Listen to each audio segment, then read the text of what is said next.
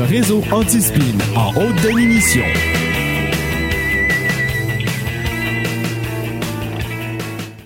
Y'en a ces maudits qui disent ce qu'ils pensent. Cette émission vous est proposée par le CRBO. C'est quoi? Pas compris? Les comiques recrues boycottés par les Oliviers, fondé par le Bas Intello, président directeur général et membre honoraire à vie. Résumez-moi ça. Le CRBO a pour but de protéger la liberté d'expression de tous ses membres en confirmant le caractère humoristique de la présente émission et des personnes qui y prennent la parole. Non, non, attendez, laissez-moi parler. Es-tu fou? Si votre sens de l'humour est absent ou sous-développé et facilement déritable, nous vous conseillons vivement de cesser d'écouter immédiatement. Ben voyons donc. Si dans le cas contraire, Ouais. vous êtes avide de liberté humoristique caustique, C'est ça. et si les propos dérangeants Oui. et les sujets tabous ne vous font pas peur, Ah non, non, non. alors bienvenue chez vous. Ah! Nous vous souhaitons une excellente émission. OK, c'est très bon, merci. Bye bye. In a world where journalism is definitely dead, one man is about to crush them all. RAS HD présente le narratif avec Danny Killian.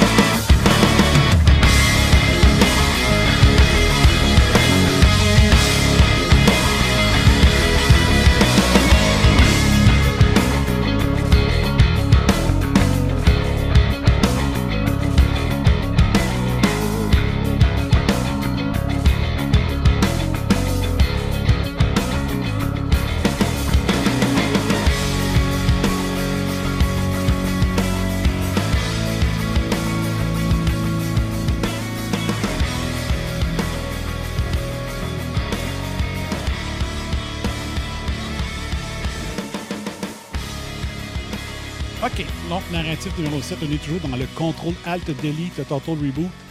Peut-être je vais être capable de finir la série aujourd'hui, sinon il va se rendre à 8. S'il se rend à 8, je vais essayer de vous faire l'émission. On va laisser le monde gérer euh, le mardi soir. Ouais. Puis après ça, euh,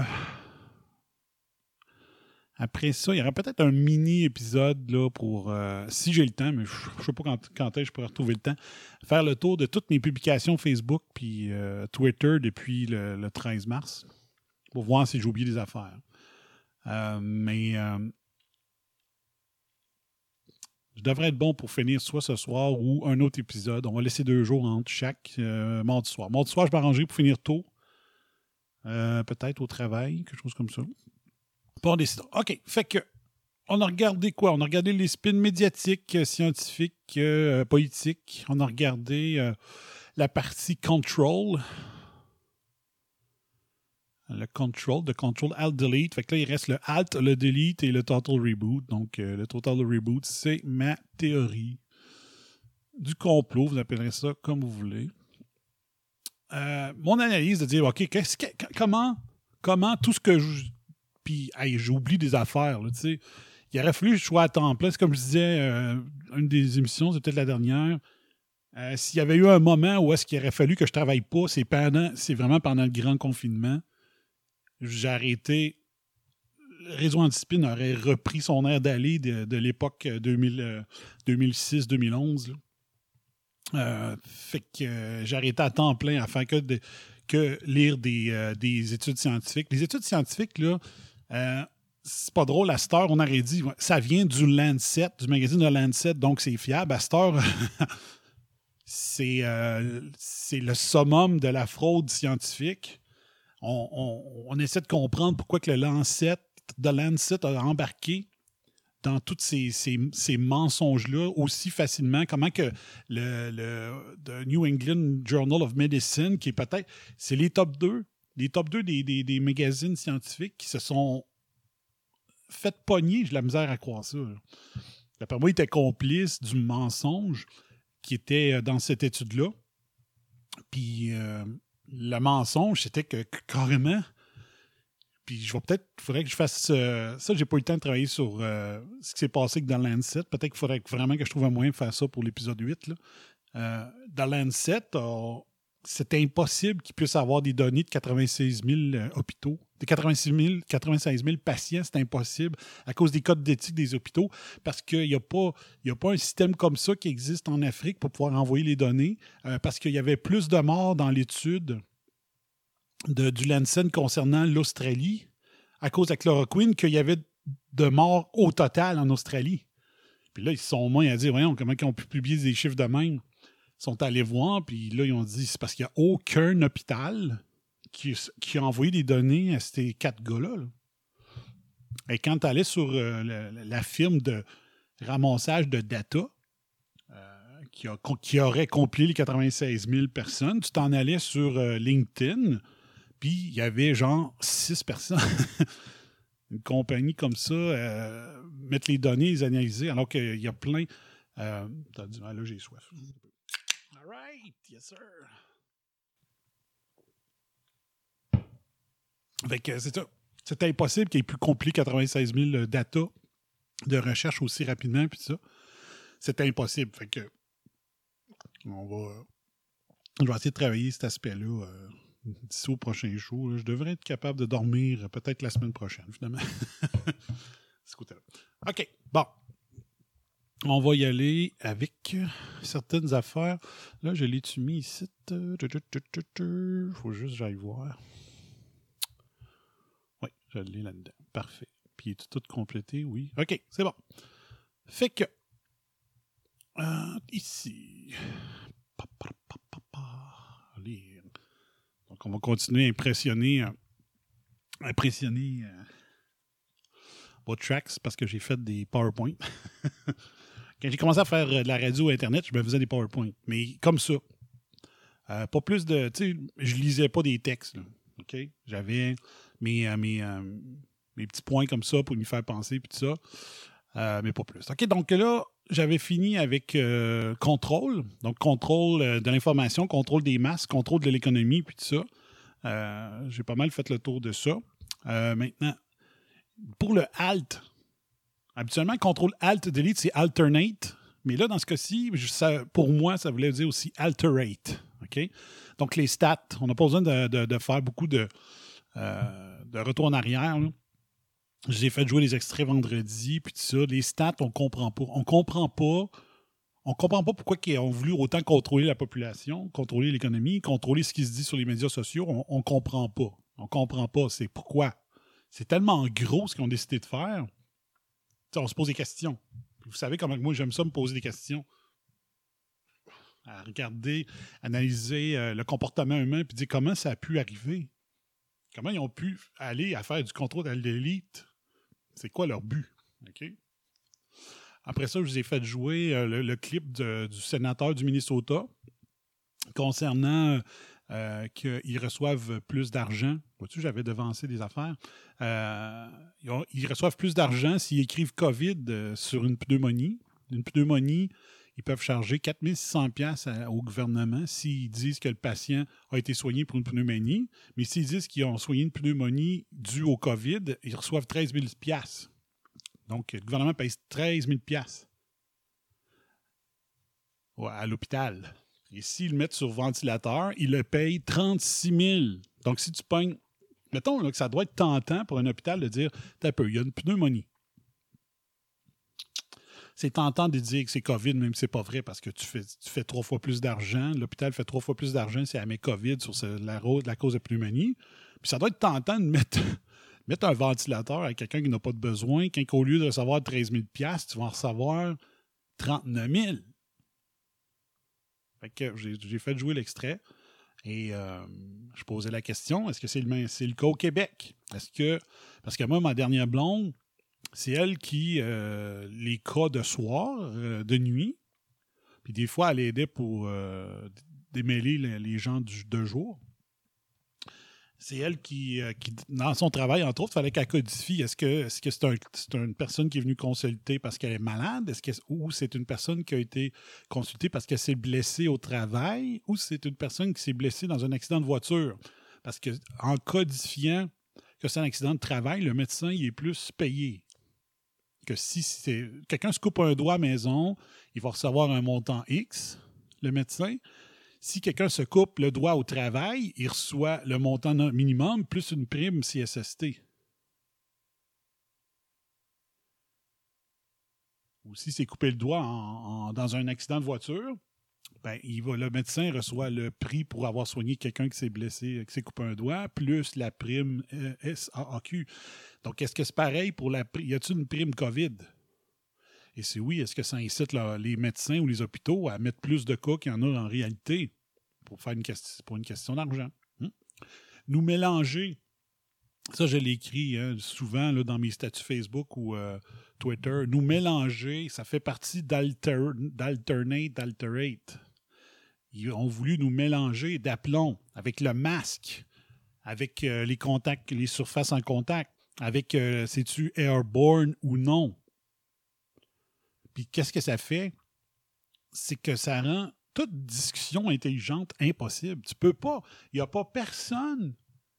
Si tu lances tout et son contraire euh, sur, dans les médias ou dans le point de presse de 13 heures du docteur onusien machiavélique euh, Arruda, ça empêche toute discussion avec ton voisin, toutes les gens qui connaissent pas ça. C'est impossible. Ouais, mais ils ont dit, ils l'ont dit l'autre fois. Ouais, mais ils ont dit le contraire. Ouais, mais là, c'est quoi qui est vrai? C'est normal, c'est voulu.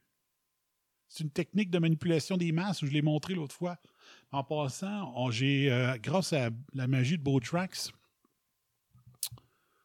euh, il m'a retrouvé ça, puis il est supposé me l'avoir remis sur mon site. Spin égale désinformation. J'avais parlé de 12 techniques de manipulation de, l'information.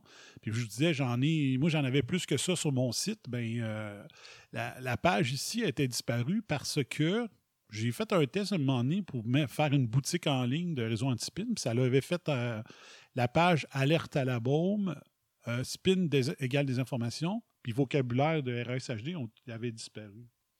Donc il me l'a retrouvé et il l'a remis. OK? Donc, les techniques, techniques courantes utilisées par différents organes de pouvoir, publics ou privés, cherchant à occulter des vérités qui dérangent. Il est inutile de garder ces concepts à l'esprit. Il est utile, excusez, lors de la lecture d'informations relatives à des sujets controversés, et ils sont nombreux. Pour autant, règle numéro un, que vous sachiez même qu'ils le sont. Faites le test, vous serez sans doute surpris de constater à quel point ces procédés percolent au travers de nombreux nombre de propos tenus par des instances officielles, des experts, entre guillemets, ce que j'appelle des experts qui essaient de nous endormir, donc je mets deux Z, euh, trois Z en avant du mot expert, et par extension de nombreux médias. Donc, euh, mélanger le monde, là, ça n'est un de la gang. Euh, Puis il y a plein d'affaires là J'avais fait le tour l'autre fois. Confusion quel que soit le niveau de la polémique, sans y faire référence, confirmer la thèse officielle par un communiqué laconique sur une nouvelle étude favorable et rassurante. Hmm? Euh, diviser, j'en ai parlé au dernier show. Diviser le monde. Quand tu divises le monde, le nationalisme n'est plus, n'est plus possible. Si le peuple ne peut plus s'unir sur rien, tu n'as plus de nation quand tu es un globaliste, tu ne peux pas prôner la mondialisation si tu divises tout le monde, si, si les pays ne réussissent plus à s'unir. Donc, diviser pour mieux régner, par extension, mettre l'accent sur les différences entre les différents courants des opposants et les pressions de chaos que ça procure. Exemple, Black Lives Matter présentement. On, le revoit, là. Là, c'est euh, le, white shaming. euh, euh, les blacks qui disent pas une black. Euh, Candace Owens, qui est une, euh, qui est une noire républicaine, ben, est considérée comme une non-noire par les noirs démocrates. Candace Owens passe le message de dire Hey, arrêtez, là. C'est absolument dégueulasse ce que le policier a fait à, à George Floyd, là. Mais elle a posé la question sur Twitter c'est quand la dernière fois Puis Candace Owens, ça fait un an et demi que, j'écris Owens 2024. Moi, c'était mon rêve. Je sais pas si elle serait bonne pour. euh, je sais pas si elle est bonne dans tous les aspects de la politique. Mais euh, elle me semble d'être une, d'être une- avoir une intelligence suprême. Puis j'aimerais ça que ça soit genre qu'elle devienne la première femme élue aux États-Unis comme présidente. Puis elle disait, euh, parce que c'est peut-être la première fois de l'histoire que la planète entière marche pour un gars avec sa feuille avec une feuille criminelle aussi importante. Parce que George Floyd, elle a fait un, vidéo sur Twitter qui euh, où est-ce qu'elle lit toute toute la liste d'accusations et de que, où est-ce qu'il y a eu euh, pas accusation, où est-ce qu'il était coupable, tous les crimes qu'il a commis, ce gars-là. Ça excuse pas le geste, puis elle le dit très bien, ça existe ça excuse pas le geste du policier, ça excuse pas que la violence policière, il faut que ça arrête. Elle dit là, c'est bizarre de voir que euh, dans les années précédentes, on marchait pour euh, Martin Luther King, puis maintenant on marche pour un gars qui a une feuille criminelle assez incroyable, euh, dont il est accusé d'avoir pointé un fusil sur la bédaine d'une femme noire enceinte. Fait que dans le sens qu'elle dit, qu'est-ce qu'elle disait, elle dit, si, les lives, les Black Lives Matter pour Joyce Floyd, il n'aurait pas voulu menacer un enfant à naître noir. Mais bon, la division, c'est ça. Diviser. Trudeau disait une affaire, Legault disait l'autre. Euh, Legault voulait commencer à déconfiner. Trudeau veut rien savoir. Trudeau travaille la maison. Le masque, pas de masque, puis tout ça. Donc, euh, euh, c'est rendu débile. là. Euh, les spins par omission. Hein? Je l'ai dit souvent, c'est une spin par omission. Quand tu veux euh, quand tu veux pas qu'un sujet fasse la nouvelle euh, dans un média mainstream, mais t'en parles pas.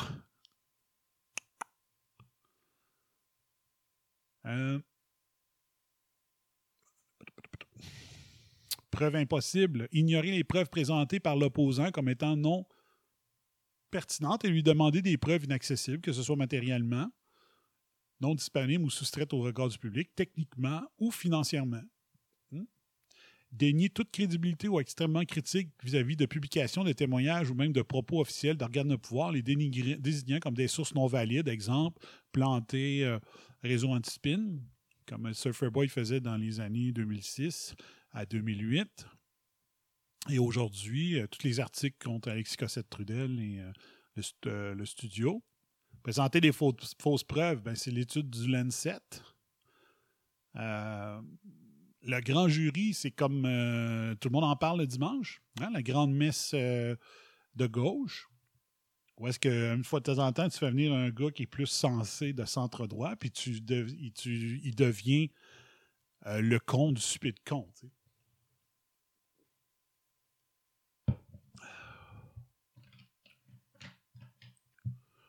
Technique 25, diversion. Créer l'événement ailleurs pour distraire écarter l'attention du public. Fait qu'il y a plein de façons. Fait que la, manière qu'on a vu beaucoup dans le, grand confinement, ben c'est ça, division, euh, omission de publier certaines études, publier certaines études que euh, les médias, là, les médias le savent que la majorité du monde, euh, c'est pas des scientifiques. Donc, euh, de, de mettre vers la fin de l'article que c'est pas pas que l'étude compte juste 19 personnes puis qu'elle n'a pas été peered, peered reviewed, ben la majorité de la génération TVA, elle se rend pas jusqu'à la fin de l'article. puis Elle dit As-tu vu l'étude? Ils disent que. Donc, pas trop mettre l'accent sur le fait que euh, l'étude a été, euh, pas en première publication, mais qui est vraiment publiée, prouvée scientifiquement, revue par les pairs. Euh, c'est un moyen, ça. C'est un moyen de dire, pff, pas grave. Hmm. Fausse preuve, introduire des éléments contradictoires par rapport à l'argument de l'opposant, au besoin en fabriquant des fausses preuves, par exemple sous la forme d'études scientifiques au protocole particulièrement étudié. Il y a plein de cas comme ça. Là, OK?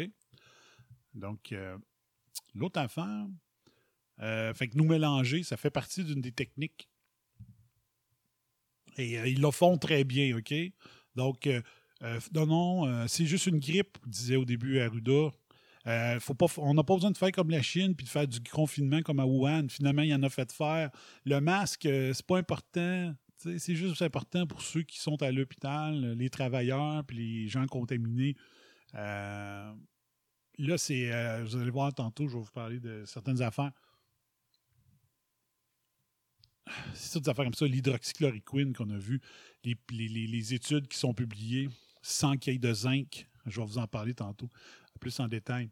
Euh, le, le, le, le Nemdesivir, celui-là, il y avait juste deux études de fait, une très négative, une positive.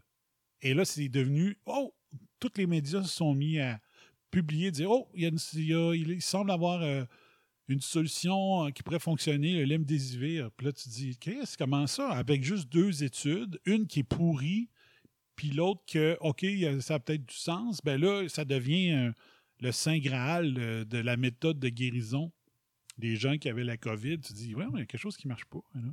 C'est pas normal. Euh, Neil Ferguson, je l'ai fait jouer le clip l'autre fois, et euh, j'écrivais aussi, c'est sur ces modèles qu'on base la pyrologie climatique.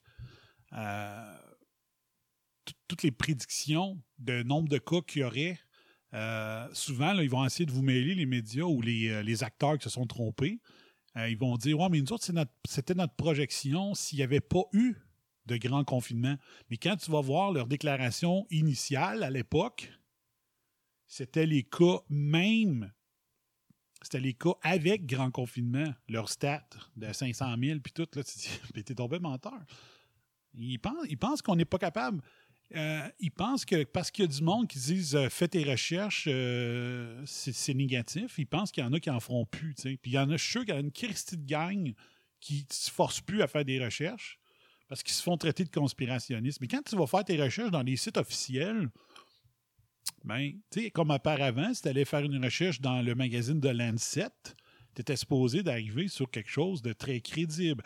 Puis c'était pas publié dans un média mainstream, ce qui était dans le Lancet. C'est un magazine spécialisé en médecine.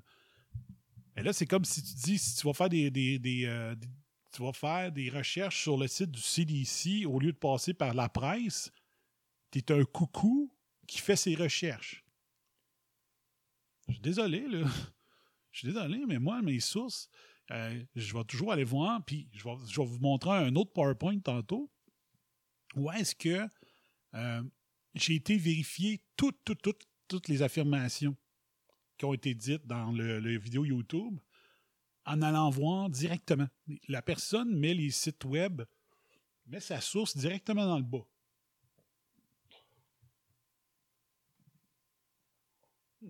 Excusez. Il met ses sources directement dans le bas de, son PowerPoint, mettons, à chaque euh, chose. Excusez, j'ai mangé une pointe de pizza avant. Salut Marc! Partage-moi ça, Marc. Puis toutes les autres, partagez-moi partagez-moi ça. On je vais être 29 comme la gang de quarantaine tantôt. Let's go. Vous irez vous coucher après. Donc, ce que j'ai fait, pour pas, pour pas euh, me faire euh, traiter de conspirationniste ou que- faire rire de moi parce que je fais des recherches, j'ai fait trois façons. J'ai complètement pris en note euh, l'adresse qu'il y a euh, sur, dans le bas de l'acétate, du PowerPoint. Copier-coller, tax, je suis tombé dessus. Parfait. Là, je regardais le site officiel. Je- là, je disais, OK, c'est le site de ça. Un site gouvernemental X. Là, je rentrais juste l'adresse. Mettons .org ou .us ou peu importe, là. .com. Juste ça. Puis là, j'utilisais l'outil de recherche du site web avec des mots-clés, puis il arrivait au même site, à la même page. On me dit, c'est pas, pas une fausse page, ça marche. Puis la troisième affaire, je mettais le sujet de l'article dans Google, trois, quatre mots-clés de l'article de Google, Enter, j'arrivais à la même place. Fait que je faisais une triple vérification pour être sûr que c'était pas, je n'étais pas arrivé sur un, un faux site web. Fait que, puis quand tu arrives sur un site gouvernemental, ben là, si vous dites que euh, ben là, ça, ça aussi, c'est de la fake news ou c'est fait tes recherches, c'est de la merde, ben je suis désolé. Je suis désolé, mais c'est- peut-être pas, des- peut-être pas des bombers, finalement. Là, ben, les, les- les- les modèles climatiques sont basés sur la modélisation informatique, puis les, les projections pour le nombre de cas de COVID aussi étaient sur, euh, sur des modélisations. Fait que là, tu te dis, on a, on la preuve que la modélisation, ça marche pas côté médical. Puis ça fait du maudit moment que je m'en doute les modèles climatiques. Mais là, on a une preuve, là. On a une preuve que les modèles, c'est pas hyper fiable. Fait qu'on peut encore continuer. Puis Réseau Antispin va continuer à douter toutes les, les, les nouvelles catastrophistes de 2030, 2050, 2100, les magic numbers que les peurologues climatiques, les catastrophismes euh, euh, médiatiques publient. Hmm. Aussi, bon, ça. Euh, ça, c'est les, les- les mensonges d'Arruda. Ben, les, les preuves, il l'a dit lui-même. C'est le 1er avril à 14 minutes 18 qui a dit que le nombre de cas de COVID était compté. Que s'il n'y avait rien qu'un dans la maison qui avait le COVID, on comptait tout le monde dans la maison qui était COVID. Même s'il y en avait juste un qui avait passé le test dans la famille, ben on, met- on mettait tous les gens de la famille dans, le- dans les cas de COVID, fait que ça montait les chiffres. OK? Le 2 avril, c'est en anglais qui a dit que le nombre de morts aussi était calculé comme ça. Puis hier, j'ai fait jouer euh, Joe, euh, pas Joe Biden, euh, Mike Pence aux États-Unis qui a dit que c'était des influenza-like symptoms qui étaient comptés comme COVID. Je vous ai montré euh, que la, courbe de guide de influenza du Québec a cessé d'être publiée depuis le 28 mars. Il y avait après ça, c'était-tu la, la madame de la direction de la santé de Philadelphie? Je m'en rappelle plus. J'ai montré une autre euh, qui l'avouait dans la vidéo de Carson Tucker. Puis tout ça. Euh, le 12 ou le 22 avril, euh, euh, 1000 personnes, euh, Arruda a dit, de toute façon, il meurt euh, 1000 personnes de toute façon dans nos CHSLD à chaque mois. Fait que, quand même incroyable. La Dr. Burks, je veux juste aller voir si. euh, Dr. Burks, c'est comme l'adjointe. euh, c'est comme si. euh, bon, on va le dire comme ça. C'est assez.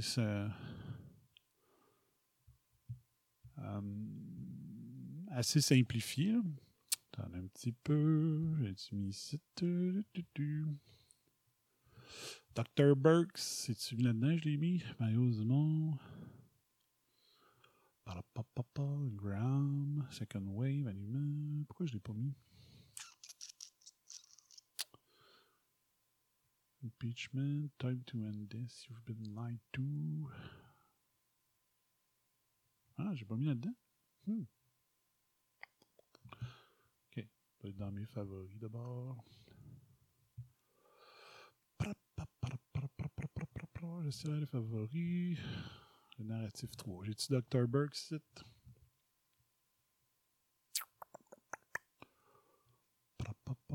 Et où? Ah!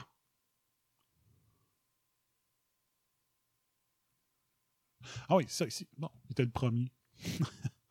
Um, oh, can you talk about your concerns about deaths being misreported uh, by coronavirus because of either uh, testing or standards for how they're characterized?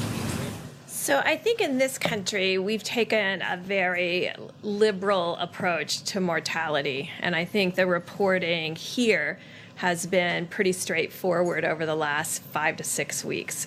Prior to that, when there wasn't testing in January and February, that's a very different situation um, and unknown. There are other countries that if you had a pre existing condition, and let's say the virus caused you to go to the ICU and then have a heart or kidney problem. Some countries are recording that as a heart issue or a kidney issue and not a COVID 19 death. Um, right now, we're still recording it, and we'll. I mean, the great thing about having forms that come in and a form that has the ability to mark it as COVID 19 infection, the intent is right now that those, if someone dies with COVID 19, we are counting that as a COVID 19 death. Donc, une fois de plus. Donc là, je voulais enlever la traduction espagnole. Bizarre. D'habitude, tu vois ici, tu enlèves la, la traduction. Mais euh, c'est ça. Fait la Dr. Burks, elle a appelé ça le liberal approach de compter les morts. Ça, c'était le 8 avril. Quand euh, on va le mettre dans le bon ordre. Je vais essayer de rendre ça euh, peut-être disponible après, euh, après ma série d'émissions. Donc, 8 avril. Bon, pourquoi tu ne me le mets pas comme les autres, imbécile? Pogne. OK. 8 avril. Bon. Ça. Arial 20. Pourquoi tu me l'as mis en calibri? Arial 20. Bon, va tout être pareil. Bon. 8 avril, 12 avril ou le 22. Je m'en souviens pas c'est lequel des deux. Il y aurait 1000 personnes de toute façon. Euh, 19 avril, Pence, euh, je l'ai joué l'autre fois. Donc, c'est les, c'est- ils comptent ceux qui ont des syndromes d'influenza. Euh, 1er mai. euh, ah oui, le 1er mai. Ça, j'ai pas sorti les extraits. Avant les questions en anglais. Je suis capable de trouver ça rapidement? On l'essaye dessus? OK, go. Je pense que ça vaut à peine. Ça vaut en direct et web diffusion. Non, faut que j'aille dans vidéo. Vidéo. Archive. Euh, je peux-tu retrouver ça rapidement? On va aller ici. 10. Attends. Oh, je suis rendu trop loin. Donc, euh, ce qu'il a dit à Arruda, là, ça encore, les sciences humaines sans maths de l'UCAM, euh, nos journalistes, ils n'ont pas allumé pantoute. Oh, Chris, non. Ils n'ont pas allumé pantoute. Si je fais ça comme ça, ça. 18. 21. OK, je dois être proche. Ça vaut la peine. Le 1er mai. Donc, le 1er mai, là, il était avec euh, Dr. Jalbert. C'était un vendredi, je m'en rappelle. Euh, J'avais écouté la conférence de presse le samedi. Euh, Je travaillais dehors, j'écoutais la conférence de presse. OK? Fait qu'on- on, va le partir. Il va falloir que je gosse un peu. euh, On va dire que c'est à peu près vers 45. Souvent, les... On va le surveiller de très très près. Merci. Geneviève Lajoie, Journal de Québec, Journal de Montréal. Donc, habituellement, les conférences de presse, les 15 dernières minutes, sont en... c'est les questions en anglais. Parce que je parle beaucoup, puis j'ai pas beaucoup l'occasion de parler, puis je suis sûr que ces gens-là ont vu, ont, ont- euh, parce que c'est c'est calculé sur le... Beaucoup de gens avaient. euh, Euh, juste pour bien comprendre, euh, euh, donc la stratégie massive qui va être mise sur pied, là, il n'aurait pas été possible de la mettre sur pied euh, au début de la crise, à la fin mars, où ça n'aurait pas été utile, ou ça n'aurait pas été nécessaire? Ben, je peux y aller? Parce que je parle beaucoup, euh, puis j'ai pas beaucoup l'occasion de parler, puis je suis sûr que ces gens-là ont, vu, ont, ont le goût de t'entendre. Donc, ça, là, c'est simple. là. Il, y a, il- il y a une personne qui a posé une question un peu chienne à Arruda, et là, c'est là qu'Arruda a décidé de donner la parole à son collègue. Tu sais, hein? Je pense qu'il a assez parlé, vas-y donc. Euh, en fait, euh, on a eu au début de, de toute cette situation euh, euh, à répondre à un virus qu'on ne connaissait pas beaucoup, hein, c'était tout nouveau. Euh, on a mis en place une capacité de laboratoire quand même assez importante. Là. Euh, le Québec se signale à ce niveau-là. Et il a fallu observer un peu quel était le, le rendement de tout ça. Ce qu'on a rapidement constaté, c'est qu'il y avait plus de demandes que de capacités. Alors, euh, et des demandes qui étaient beaucoup associées à des enjeux cliniques pour lesquels on n'avait pas encore toute l'information. Euh, vous savez, on, on- on- ne savait pas à, à l'époque, on ne sait encore pas tout euh, de comment euh, les gens réagissent à ce virus. Le taux de mortalité, on n'avait aucune idée au départ, etc. Donc, euh, on s'est retrouvé rapidement dans une situation où beaucoup de gens avaient euh, voulaient avoir le test. Euh, et avec une capacité qui, qui ne suffisait pas, on s'est retrouvé avec un, certain moment avec un, un délai dans la livraison euh, du côté des laboratoires dans les résultats. Fait qu'à ce moment-là, c'était, ça aurait été contre-productif de rajouter là-dessus une intervention pour aller chercher plus de gens parce que si le résultat arrive seulement une semaine après, on s'entend qu'il y a beaucoup moins de valeur à ce moment-là. C'est la situation qu'on n'a plus maintenant. Là. Euh, donc... Ça, c'est la, la, journée qui a dit que d'ici à vendredi d'après, il y aurait 14 000 tests par jour qui se feraient. Donc, à partir du 1 euh, plus 8, 1 euh, plus 7, 8 mai. OK? Puis, c'était pas le cas pendant tout. Là. Il avait menti ce fois-là aussi. Là, on a une capacité résidentielle d'analyse de, laboratoire et c'est là-dessus qu'on veut miser. Et maintenant, en complémentaire, si vous permettez. OK, je pense que c'est celle-là. On va écouter si c'est pas celle-là, je suis dans marde.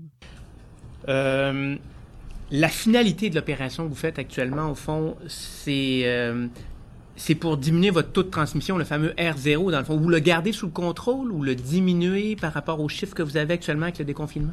Un, c'est de le, mieux le, connaître. OK, c'est pas ça. Euh, on a testé du monde, là, puis il y a eu une personne qui... Arruda. Écoutez, euh, le virus, c'est sûr qu'il rentre par probablement au niveau respiratoire haut. Il envahit, euh, si les gens ont des anticorps récents ou des anticorps. Polymerase chain reaction, c'est une, euh, c'est une, euh, excusez-moi, ce qui est des, ce qu'on appelle les tests pour vérifier si les gens ont des anticorps récents ou des anticorps à terme, c'est même pas encore au point par Okay. Au niveau des voies respiratoires, semble être la, la, chose la mieux placée. Parce qu'avant que le virus, à quel moment le virus va aller dans le sang, infecter tout, c'est sûr que sur certaines personnes, il va donner des maladies vasculaires, mais il a une affinité pour le poumon et, les sécrétions pulmonaires. Fait que quelque part, euh, le jour où on aura la démonstration qu'il y a un meilleur test pour faire le diagnostic, on l'utilisera, mais c'est pas actuellement dans les mêmes pour ce qui est des ce qu'on appelle les tests pour vérifier si les gens ont des anticorps récents ou des anticorps à terme, c'est même pas encore au point parfaitement les études de séropidémiologie là. Fait que je pense que pour le moment, le standard pour faire ce qu'on appelle nos dépistages chez euh, une, mesure euh, de, la recherche du virus par PCR dans les sécrétions euh, respiratoires hautes. PCR faisant référence à? Polymerase chain reaction, c'est une c'est une excusez-moi, le PCR c'est une polymerase chain reaction, c'est-à-dire qu'on utilise une enzyme pour aller identifier une partie spécifique du virus, puis à ce moment-là on peut dire que c'est positif c'est une façon de, tester la génétique euh, du virus. quand on a cette, euh, c'est très spécifique. Quand on a cette, euh, bon, très, les microbiologistes diraient que peut-être pas à 100% parce qu'il peut y avoir des, ce qu'on appelle des familles, des cousins du virus qui réagissent pareil. Oh! Boum! Voilà, c'est ça que je voulais vous entendre. Bref, Arruda, un moment je ne sais pas si c'est parce qu'il veut, il se dit, je vais mentir au début de ma phrase, mais je vais dire la vérité à la fin, ou carrément c'est parce qu'il aime ça parler. Il se dit, plus longtemps je parle, moins qu'ils ont le temps de poser euh, de questions. Mais euh, il s'est mis dans la merde dans cette affirmation-là. Il est allé dire, dans le fond, OK? Il est allé dire que le, test, le test qu'on fait pour la COVID n'est pas très spécifique finalement, OK? Il, va analyser des grandes familles de coronavirus. OK?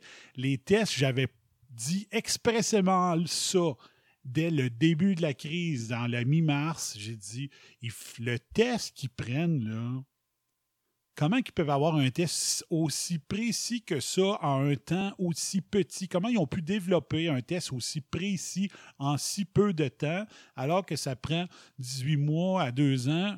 Puis dans ce cas-ci, dans ce cas probablement jamais, mais pour un vaccin normal, ça peut prendre entre 18 mois et deux ans à le fabriquer parce qu'il faut prendre le temps d'analyser le virus, le vérifier, quand se fait des tests comment il pouvait avoir des tests très spécifiques à la COVID aussi rapidement? Ben, dans l'extrait qu'il vient de dire, c'est que finalement, le test, ben, il analyse les grandes familles de COVID. Et qu'est-ce qui qu'est-ce que ceux qui pensent que le cas des, coronavirus, c'est nouveau, là.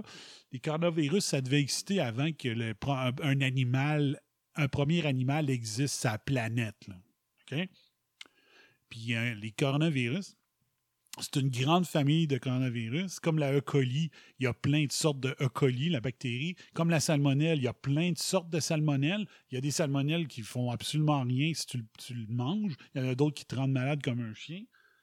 Ben, le test qu'ils utilisent au Québec, là, dans le fond, il, il, visait 6000 tests par jour.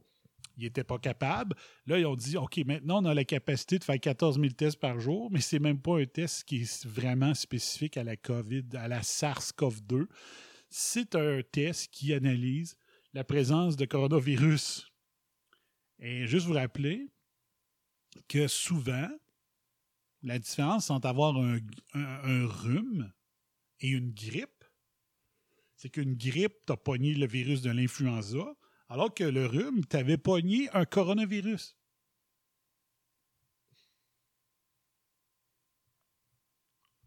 Fait que du coronavirus, là, on doit pas mal, pas mal, pas mal n'avoir presque toutes au moins à quelques moments X dans une année en nous. Il y a des fois que le rhume ne se développe pas, on réussit à, le à s'en débarrasser avant même qu'il y ait un léger rhume qui se développe. Il y a des fois, il y a des bons rhumes, là, euh, mais qu'ils ne causent pas de fièvre, ça fait juste tousser, euh, tu tousses, tu, tu mouches, tu craches. Euh, D'après vous, est-ce que le lendemain, dans les journaux, ils ont parlé de cette affirmation-là? Non. C'est pour ça qu'il faut qu'il y ait des réseaux anti-spin qui existent, qu'il faut des beaux tracks, qui, qui fait des shows, que ça prend des cassettes Trudel, puis ça prend des, des, euh, des studios, puis des Nomos TV. Ça prend. C'est pas besoin d'être 100% d'accord avec eux. Vous pouvez trouver des bouts absolument exagérés, puis pas drôles, mais il y a des bouts quasiment intéressants. Mais si vous lisez le Journal de Québec, il y a des, des parties que vous n'êtes pas d'accord en tout, puis que vous trouvez exagérées aussi, puis vous continuez à le lire pareil. C'est pour ça qu'il faut rentrer des médias comme le podcast with cheese ou la petite botte, comme le réseau anti-spin. Ça prend, ça, ça vous prend d'autres choses. Puis moi, comme j'ai dit souvent, moi, je dis pas euh, fuck les médias euh, mainstream. Moi, je dis non, continuez à les regarder parce que souvent, c'est en les lisant que je dis, voyons, il y a une info importante qui manque. Ou je dis, hey, moi, je serais curieux de savoir telle affaire. Souvent, intellectuellement, ça va être le média mainstream qui va me réveiller et me dire Hey, t'as peu là, pourquoi il n'y a pas cet angle-là? Est-ce que c'est par paresse ou par euh, complicité? Mais ça me force à dire Je vais aller faire, je vais aller vérifier. Un qui était bon à, l'époque là-dedans, c'était antagoniste.net. Antagoniste.net, là, il était encore plus anti-spin que le réseau anti-spin. Donc, quand il avait une donnée comme ça, il allait fouiller dans les data de Statistique Canada, puis il sortait, euh, il défaisait complètement l'article puis là, on se posait toute la question, ben là, pourquoi que l'article a voulu nous mentir de même, ou pourquoi qu'il a choisi cet angle-là plutôt qu'un autre, ben c'est ça. Fait que le, lendemain, là, ou le soir même à 18h, jamais quelqu'un a fait jouer ça. Donc le test n'est pas spécifique euh, tant que ça à la COVID. Puis c'est normal. Je me posais la question, comment ça? Comment ça qu'il y a déjà des tests spécifiques pour la COVID? Ça se développe pas comme ça, là. Fait que, euh, ça, c'était le 1er mai moi, je me rappelle, je travaillais sur mon patio en arrière. Puis euh, j'avais mis le, vidéo sur mon cellulaire avec mes écouteurs, puis j'écoutais la conférence de presse. Parce que j'ai dit là, là euh, une conférence de presse 100% Horatio et Roda, faut vraiment que j'écoute ça. C'est ceux qui vont nous en passer des vites. Fait, que, ça, c'était le 1er mai. Je vais juste marquer l'heure, puis je vais le mettre tout de suite dans mon PowerPoint. Mettons, ah, ça, c'est les minutes restantes. OK. C'est que, mettons, à, la, à peu près à la 54e minute. Euh, d'un coup que le test n'est pas spécifique. 54e minute. Voilà. Puis ça, il y en a plein. Moi, j'ai été obligé d'arrêter d'écouter les, euh, les points de presse, là, parce que j'étais en train de carrément virer fou. Carrément. Tous les points où est-ce qu'ils se dédisaient euh, disait une chose, puis à la fin, il disait autre chose. C'est tellement arrivé souvent. Ceux qui ne savent pas, j'ai fait des émissions, des watch-along qu'on appelle, pendant la conférence de presse. J'ouvrais mon Facebook Live, on écoutait euh, le point de presse en gang, puis je réagissais au fur et à mesure euh, aux propos qui étaient dits. Fait que, il y a beaucoup de, y a beaucoup de, que j'ai sorties pendant ces émissions-là. là-dessus. OK. Ça, c'est fait. Bon, je n'ai parlé hier, les études, c'est comme les sondages. c'est l'échantillonnage stupide. Souvent, on entend ça. It's economy stupide. c'est les sondages, c'est l'échantillonnage qui ne marche pas. Donc, l'étude de Santa Clara, euh, de l'Université Stanford euh, qui a été cité par euh, tout le monde, choix, tous les, Twitter de droite, puis ça, vous, voyez bien, ben, c'était aussi de la fraude. Il y a de la fraude des deux bords. Il y a de la fraude qui est pro-confinement, puis il y a de la fraude scientifique ou médiatique pro-déconfinement aussi. Il faut faire attention à ça. Il faut vraiment faire attention. C'est ça le troisième côté de la médaille. Il faut checker les deux bords. Ensuite, il y a eu un, il y a eu un article à un moment donné, la nicotine. La nicotine aurait, aurait un effet. La nicotine en aurait, aiderait pour euh, combattre la COVID-19. Puis là, l'étude, elle disait que, ben, tu sais, quand tu fais tes études, tu dis fumeur, non-fumeur, euh, est-ce que vous buvez de l'alcool? Oui, combien? Euh, puis tout ça par année, puis tout. Bon, combien de verres par semaine? Moi, je disais tout le temps, euh, je bois un petit peu plus maintenant, mais vraiment pas bien. Mais euh, moi, avant, sérieusement, là, je disais, je disais par semaine, non. Euh, je bois à peu près l'équivalent d'une 24 par année. C'était vraiment vrai. En, en équivalent de, de, de, de fort, de bière, de vin, c'est à peu près une 24. Là, à un moment donné, j'ai connu la gang dans le direct de nulle part. fait que quand, quand j'allais à l'émission live, ben euh, c'est ça. Là, les shots de fort, ils allaient euh, un après l'autre. Le, chiffre a changé un peu. Mais avant, avant, connaître, euh, connaître euh, Mr. M, puis tout, c'était pas mal ça. 24 consommations par année, c'était le max. Euh, après l'université, bien sûr. À l'université, euh, c'était peut-être une 24 par mois. C'était pas si pour un beau seron, c'était quand même pas trop. Donc là, il disait le monde qui fume, au moins la COVID, donc c'est la nicotine. Puis là, j'étais là, non, si, si. On dit tout le temps que le spin, moi je crois pas ça, mais le spin dit tout le temps qu'il y a 5000 produits chimiques dans la cigarette. Euh, Qu'est-ce qu'est-ce qui dit que c'est pas un des 4999 autres produits chimiques de la cigarette qui fait que le monde euh, avait moins le COVID? Puis tu sais, c'est comme surprenant. Tu dis, euh, habituellement, les fumeurs ont les poumons plus faibles. Et là, les fumeurs ils sont avantagés. Tu T'as peu là? Là, je me demandais, c'est-tu l'effet de la boucane? La boucane, est-ce qu'elle étouffe le COVID, le, le- le SARS-CoV-2, la- la- le virus? Peut-être. Ça peut arriver. Ça peut arriver. Euh, mais résultat à ça, ben, il y en a qui se mettent des patchs de, nicotine euh, pour arrêter de fumer. Ben, la France a décidé, puis des États, certains États ont décidé de limi- limiter la quantité de, de patchs de nicotine que tu peux acheter à un mois. Avant, tu pouvais, il doit y avoir des places que c'était pas par ordonnance. Je sais pas au Québec. Y a-tu des fumeurs dans les bombers en ligne? là? Euh, des patchs de nicotine, c'est-tu euh, sous, euh, sous ordonnance ou tu peux acheter ça libre? Je sais pas, pas trop, mais tu sais. Là, tu dis pourquoi? Ben là, il y avait une folie. Il y avait une folie. Le monde allait, allait s'acheter de la nicotine en patch. comme le monde ont, ont été euh, du papier de toilette au début. Là. En passant, là, euh, moi, j'ai rempli- moi, là, quand j'ai vu la panique commencer, là, là j'ai dit panique pas. Sauf que les autres paniquent. La génération TVIA panique. Qu'est-ce que je fais? Faut que je me protège moi aussi. Fait que je me suis acheté un congélateur un dimanche soir. J'ai- Je me colle un congélateur, un mini congélateur, je suis célibataire. Euh, mettons la deuxième plus petite qu'on, peut- probablement qu'on voit le plus souvent sur le marché, chez Corbeil. Un dimanche soir sur Internet, je casse ça. Là, je reçois un appel. Le dimanche soir, je trouve pas mon cellulaire, je réussis pas à répondre à temps. Corbeil m'appelle. Et on me dit, malheureusement, euh, délai de livraison de cinq semaines, il dit, c'est la KU. On ne vend que ça des congélateurs présentement. Fait que là, j'ai dit, ouais, mais j'ai dit là, euh, écoute, moi, je panique pas, mais les autres paniquent. Tu sais, quand ils disent, là, quand tu fais du ski, il faut que tu fasses du ski en fonction de lui qui est en avant, puis quand tu chauffes, que tu chauffes en fonction des autres. Ben là, j'étais comme, faut que je m'achète de la viande en fonction des autres qui paniquent. Fait que moi, je voulais un congélateur. puis je l'avais magasiné. Puis j'étais là, crime, c'est lui que je veux. Fait que là, je vais voir le modèle, c'était ailleurs. Il y en avait deux chez Rona à côté de chez nous. Fait que j'ai le dimanche soir, clax. Je m'en vais, euh, je l'achète sur Internet, je vais le chercher le lendemain.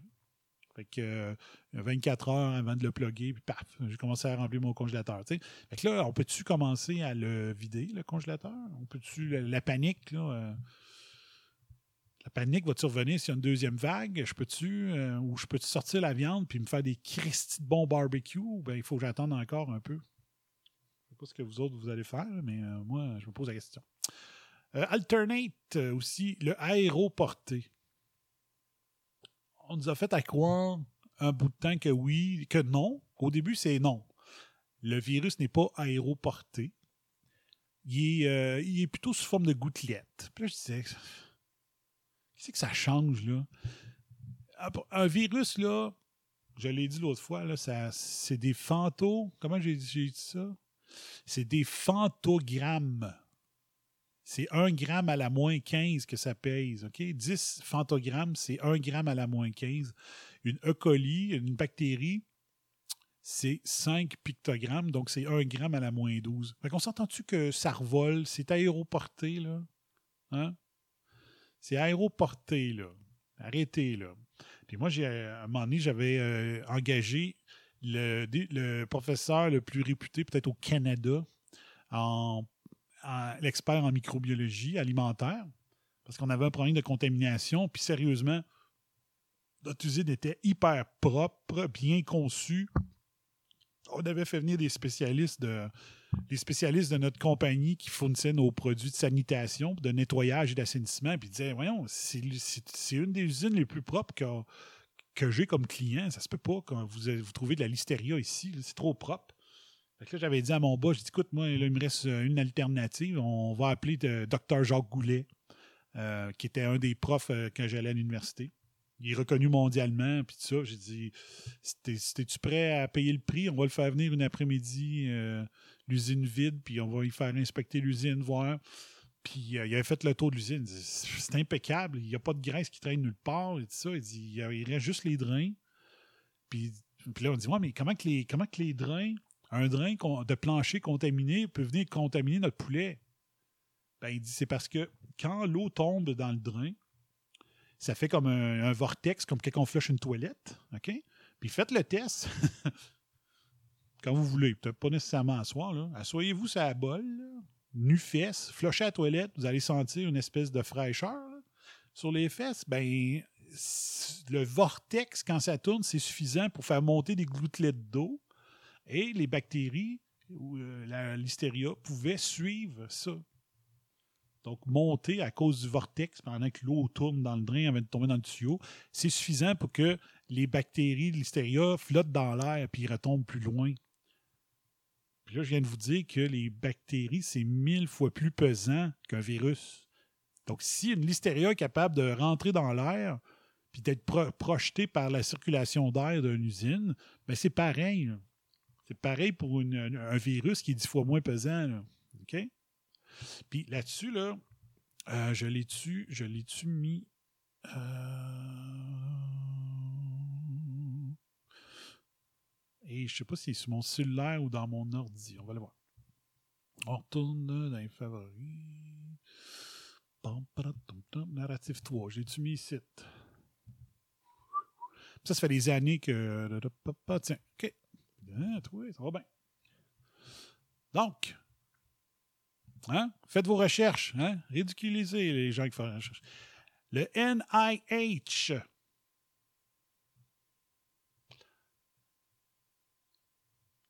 Le NIH, c'est l'organisme. Quand vous voyez Dr. Fauci faire ses conférences de presse, l'équivalent de Dr. Arruda aux États-Unis, il travaille pour le NIH américain. C'est gouvernemental. OK? Donc, avant de me dire que faites vos recherches chez Comp, ça, c'est un site gouvernemental. Et ça, il y a une autre étude que je j'ai pas réussi à retrouver. Ça fait des années que j'avais lu ça. Puis je m'en servais quand je donnais des cours euh, au, de- cégep en salubrité alimentaire. En 2011, je me suis servi de l'étude, puis je la trouve plus. Ben, On va juste vous parler de celle-là. L'effet de la proximité de cat, cat- cattle feedlot. C'est quoi un cattle feedlot? Euh, c'est euh, un, troupeau, un troupeau de, de, de bœuf, mettons, de, de des bœufs à viande. Là. Donc, l'effet de la proximité d'avoir un troupeau de bœuf sur la contamination de, légumes à, à- feuilles vertes par la E. coli. Et l'évaluation du potentiel pour de la transmission airborne. Donc, aéroportée. C'est plate que j'ai pas l'autre étude. L'autre étude est encore plus spectaculaire. J'ai beau, eu beau chercher puis chercher. Là. Checkez bien ça. OK? Euh, Est-ce qu'on a la conclusion ici? OK. Bon, on va lire juste ça. L'abstract, c'est- un, un résumé. L'impact de la proximité d'un- troupeau de, de bœuf euh, sur la contamination de la E. coli sur des, euh, des, des salades, mettons, a été examiné pendant deux ans.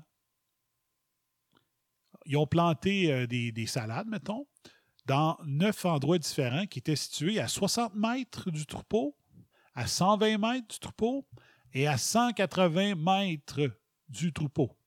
OK? 270 euh, paquets de salades OK, ont été euh, ramassés, échantillonnés, et ils ont pris euh, des échantillons de marde, OK, euh, sans échantillons de marde faits par les bœufs qui étaient dans les champs, soit à 60 mètres, à 120 mètres à 180 mètres. Ça a été collecté six fois du mois de juin au mois de septembre de chaque année. Donc, ils l'ont fait pendant deux ans. Euh, dans, dans tous les cas, il y a eu de la E. coli et de la E. coli, norm- la E de la 0157H7, c'est une E. coli qui cause des maladies, euh, donc c'est pathogène. Puis il y a de la E. coli qui rend pas malade, OK? Dans les deux, dans les, dans le cas de la E. coli 157H7 et des E. coli normales, euh, ils ont été retrouvés sur toutes les distances. Toutes. Donc, autant dans les salades à 60 mètres, à 120 mètres, à 180 mètres. Le colis 157 a été retrouvé dans 3,5% des laitues prélevées à 60 mètres. Euh, 1,8% des laitues étaient positives à le colis 157 H7 à 180 mètres. Donc, de passer de 60 mètres à 180 mètres, donc trois fois plus, ça diminue, oui, ça diminue le nombre de salades contaminées, mais de deux fois, pas de trois fois. tu sais. La distance est trois fois plus grande, mais il y a deux fois moins de salades positives. Ça veut dire qu'il y a une arémie à encore plus loin qu'à 180 mètres, puis il y en aurait trouvé encore.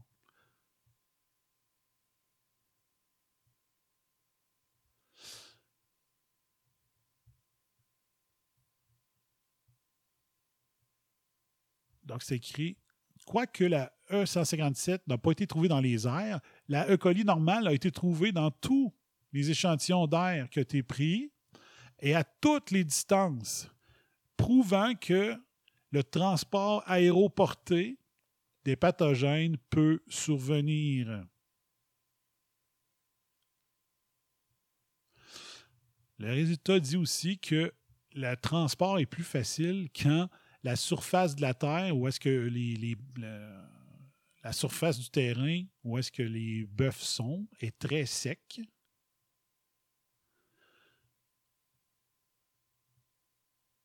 Euh, ouais.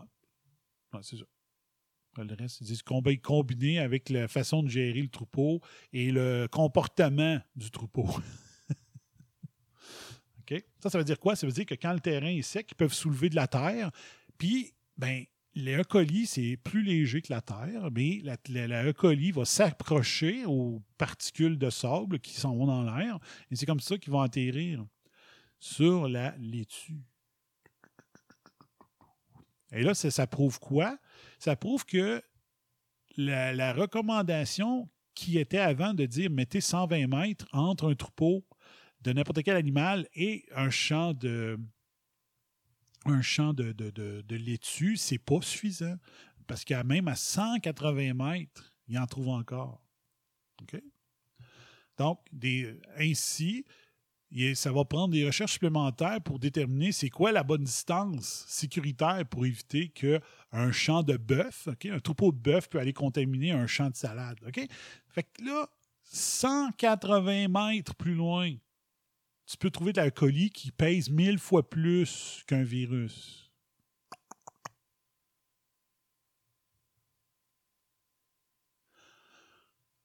Donc, s'il y en a encore à 180 mètres puis que ça pèse 1000 fois plus, imaginez une chose qui est 1000 fois plus léger.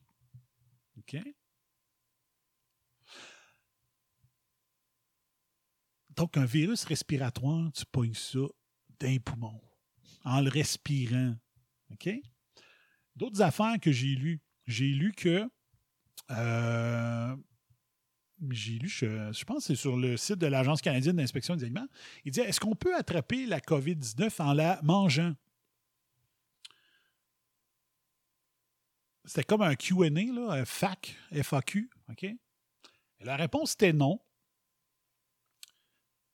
Et euh, l'argument scientifique, c'était que c'est parce que l'acidité de l'estomac fait que, euh, même si on ingérait la, la SARS-CoV-2, le virus, on, notre acidité gastrique la tuerait.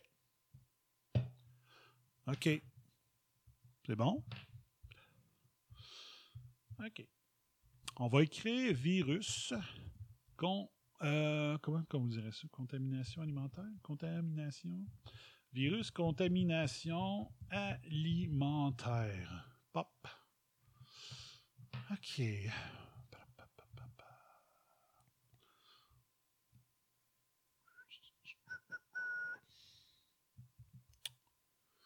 OK. On va aller ici. L'intoxication alimentaire est une affection très, très courante.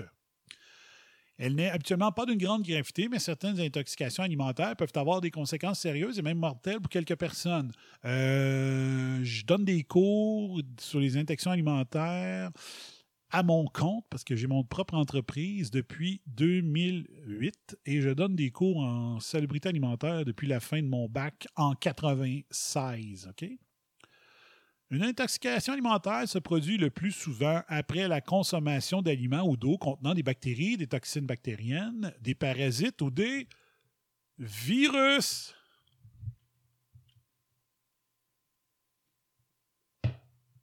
Ah, Il me semblait que tu peux pas pogner de virus en le mangeant à cause de l'acidité gastrique.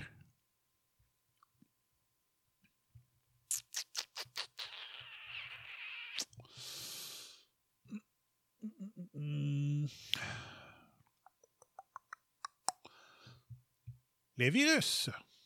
Les virus, ça, ça ressemble quasiment mot pour mot euh, au texte que je donne quand je donne ma information. Les norovirus et bien d'autres virus peuvent causer une intoxication alimentaire, bien souvent imputable à des produits agricoles et marins, et été en contact avec de l'eau souillée, consommée crue ou après une cuisson insuffisante.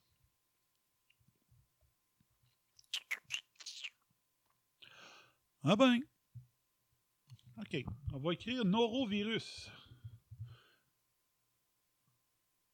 Norovirus. Euh, Les norovirus sont un groupe de virus qui provoquent la gastroentérite, une maladie généralement accompagnée d'une diarrhée ou de vomissement. Comment on pogne le norovirus? En mangeant des aliments. Regardez, noro- norovirus, Canada, gouvernement du Canada. OK? C'est dans quoi? La catégorie intoxication alimentaire. Ah, quels sont les norovirus? Les norovirus, c'est un groupe de virus. Je sais qu'un coronavirus, c'est pas un norovirus, OK? Pas grave. La gastroentérite est souvent appelée grippe, même si elle est en aucun lien avec le virus de la grippe. Les norovirus sont fréquents en Amérique du Nord, surtout très contagieux. Ils touchent tous les groupes d'âge. Le norovirus peut provoquer des maladies tout au long de l'année, mais celles-ci sont plus courantes à l'hiver et à l'automne. Ces maladies se propagent- facilement dans les lieux de rassemblement où des contacts directs sont établis, comme dans les écoles, les hôpitaux, les garderies, les maisons, les navires de croisière et les trains de voyageurs. Comment les gens poignent le norovirus dans les selles ou les vomissures des personnes infectées? Comme ils sont très contagieux, ils peuvent se propager facilement d'une personne à l'autre. Donc, euh, ils le mangent. Regardez bien ça. En consommant des aliments ou de l'eau potable contaminée.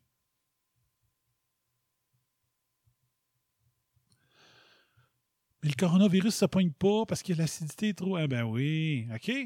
Donc, si. Mais mettons, mettons que les agences comme l'Agence canadienne puis toutes les autres, mettons qu'ils ont raison, puis que le coronavirus, ça se pogne pas par l'alimentation. Laissez-moi faire cette petite recherche-là. Corona, virus.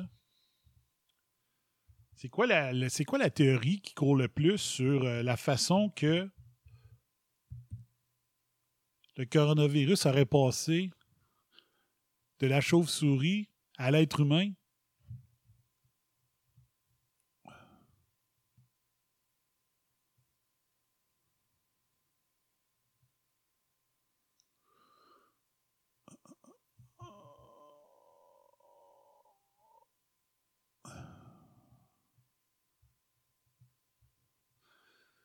C'est quoi?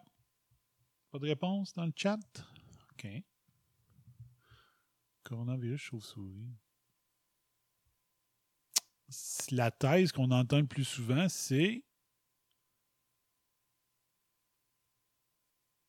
C'est quoi? C'est qu'ils vendaient. Ils vendaient des chauves-souris dans un marché public. Puis le monde en- se faisait des soupes à la chauve-souris? Hein, Ils consommaient les chauves-souris. Le marché public, là, euh, c'était pour manger. Je vais écrire coronavirus. Marché. Chauve-souris. Les chauves-souris sont toujours au menu malgré. Hein? Regardons ça. Ça semblait que ça se- s'attrapait pas par la bouche, en en mangeant. Les amateurs de viande de chauve-souris, de rats et de serpents continuent à venir se ravitailler sur des marchés spécialisés en Indonésie malgré les recommandations officielles de bannir ces animaux sauvages des menus de crainte d'une contamination par l'épidémie de COVID-19. Si ça ne s'attrape pas par l'alimentation à cause de l'acidité gastrique, comment ça que la théorie la plus répétée par nos médias, c'est qu'ils ont mangé de la sauve-souris euh, dans un marché de public de Wuhan. Faudrait que je marque Wuhan, peut-être?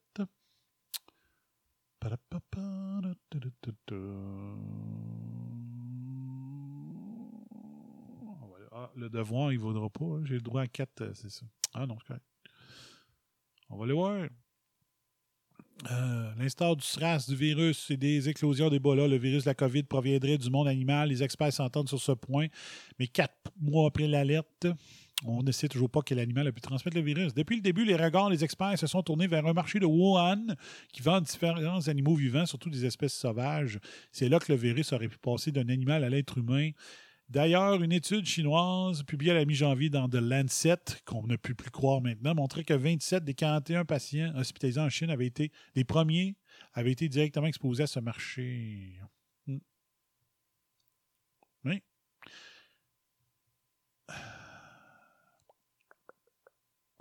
Il est donc possible que le virus ait utilisé la chauve-souris comme hôte avant d'être transmis directement à l'humain qui aurait manipulé et ou consommé l'animal.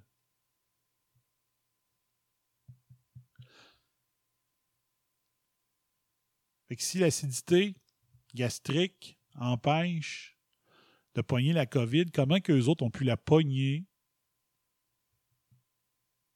en la mangeant?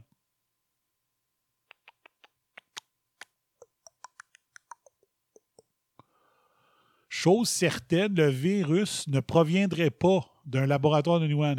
Si la chose est certaine, pourquoi tu proviendrait à euh, au, euh, au conditionnel?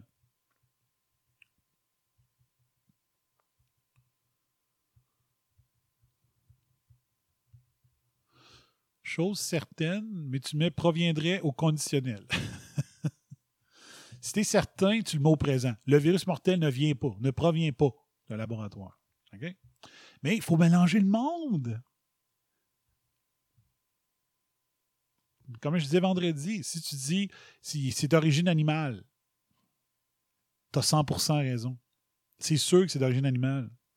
Ce qui reste à savoir, c'est est-ce que le virus d'origine animale a été modifié en laboratoire?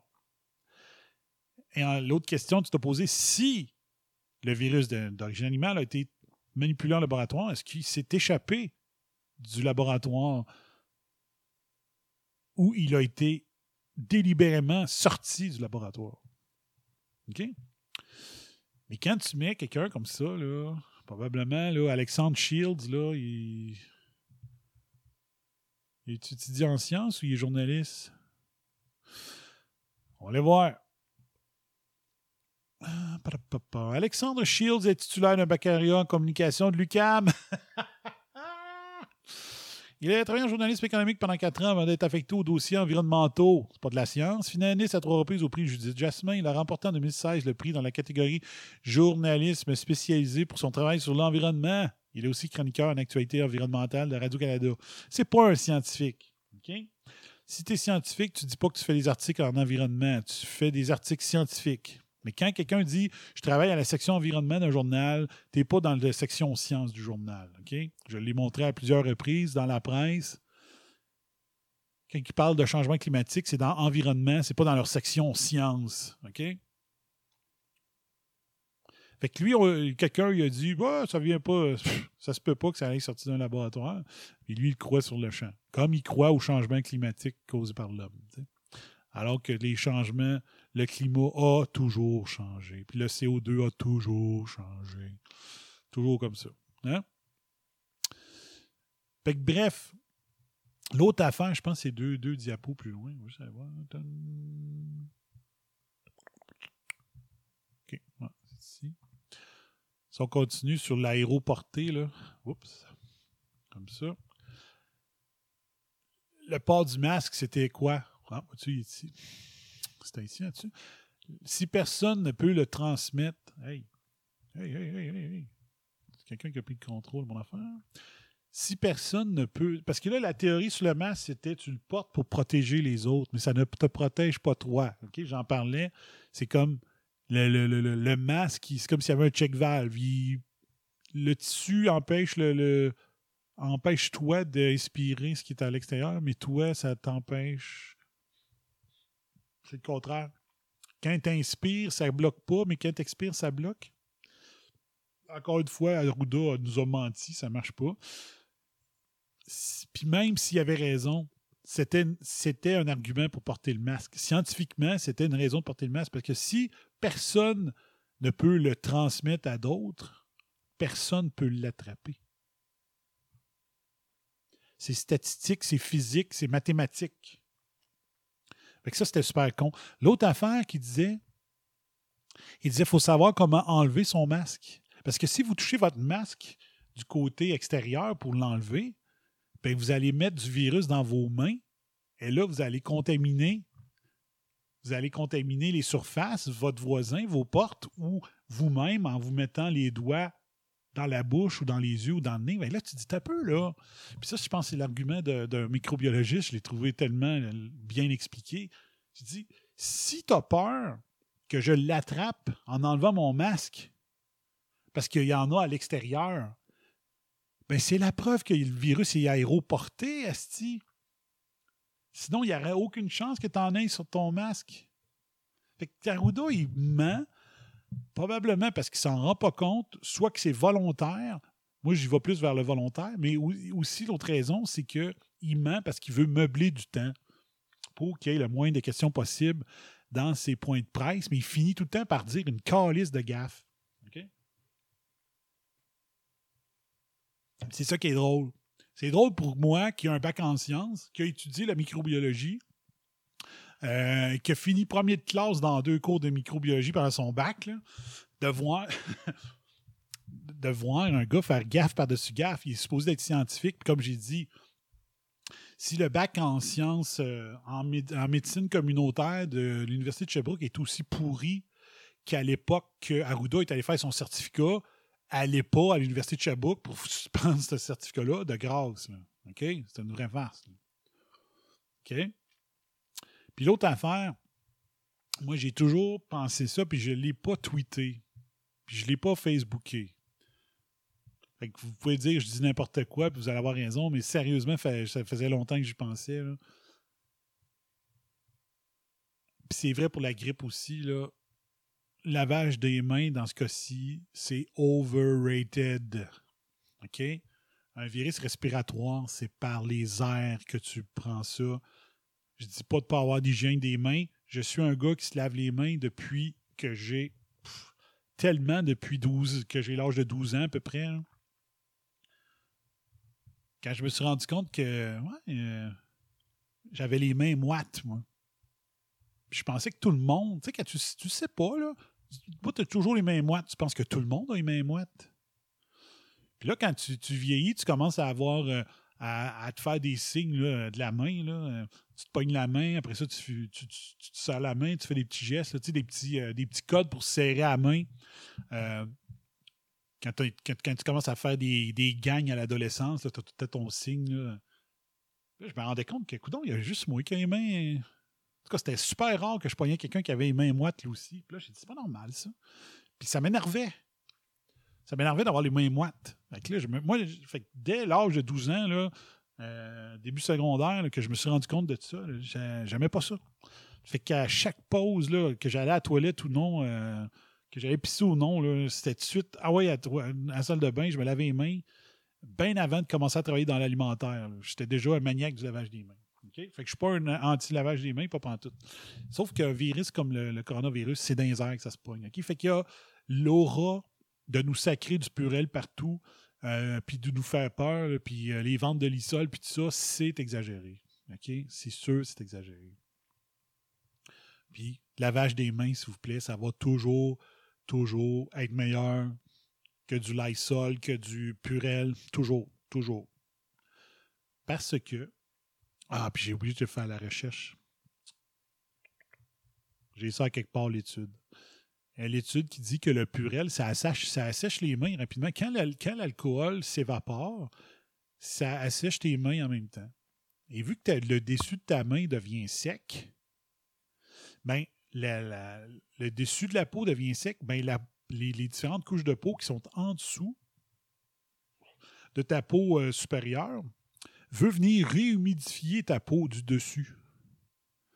Et en faisant ça, ben, vu que le purel, c'est pas un lavage des mains, puis que ça enlève pas tout, ben, les bactéries qui étaient restées dans tes couches inférieures de ta peau remontent à la surface en même temps que l'eau veut venir réhumidifier ta peau à la surface. Fait que l'effet du purel est très très court à cause de ça. Et ça, c'est une étude que j'avais euh, que j'avais mis la main là-dessus en 2000 quand j'avais été au Food Safety and Summit. Food Safety Summit à Washington, D.C. en 2000. C'était une, rencontre avec euh, des, experts internationaux en, salubrité alimentaire. Je m'étais payé le colloque. J'étais parti sur un road trip de deux semaines. Puis la première chose que j'ai faite, je me suis rendu à Washington. Mon, road trip a commencé là.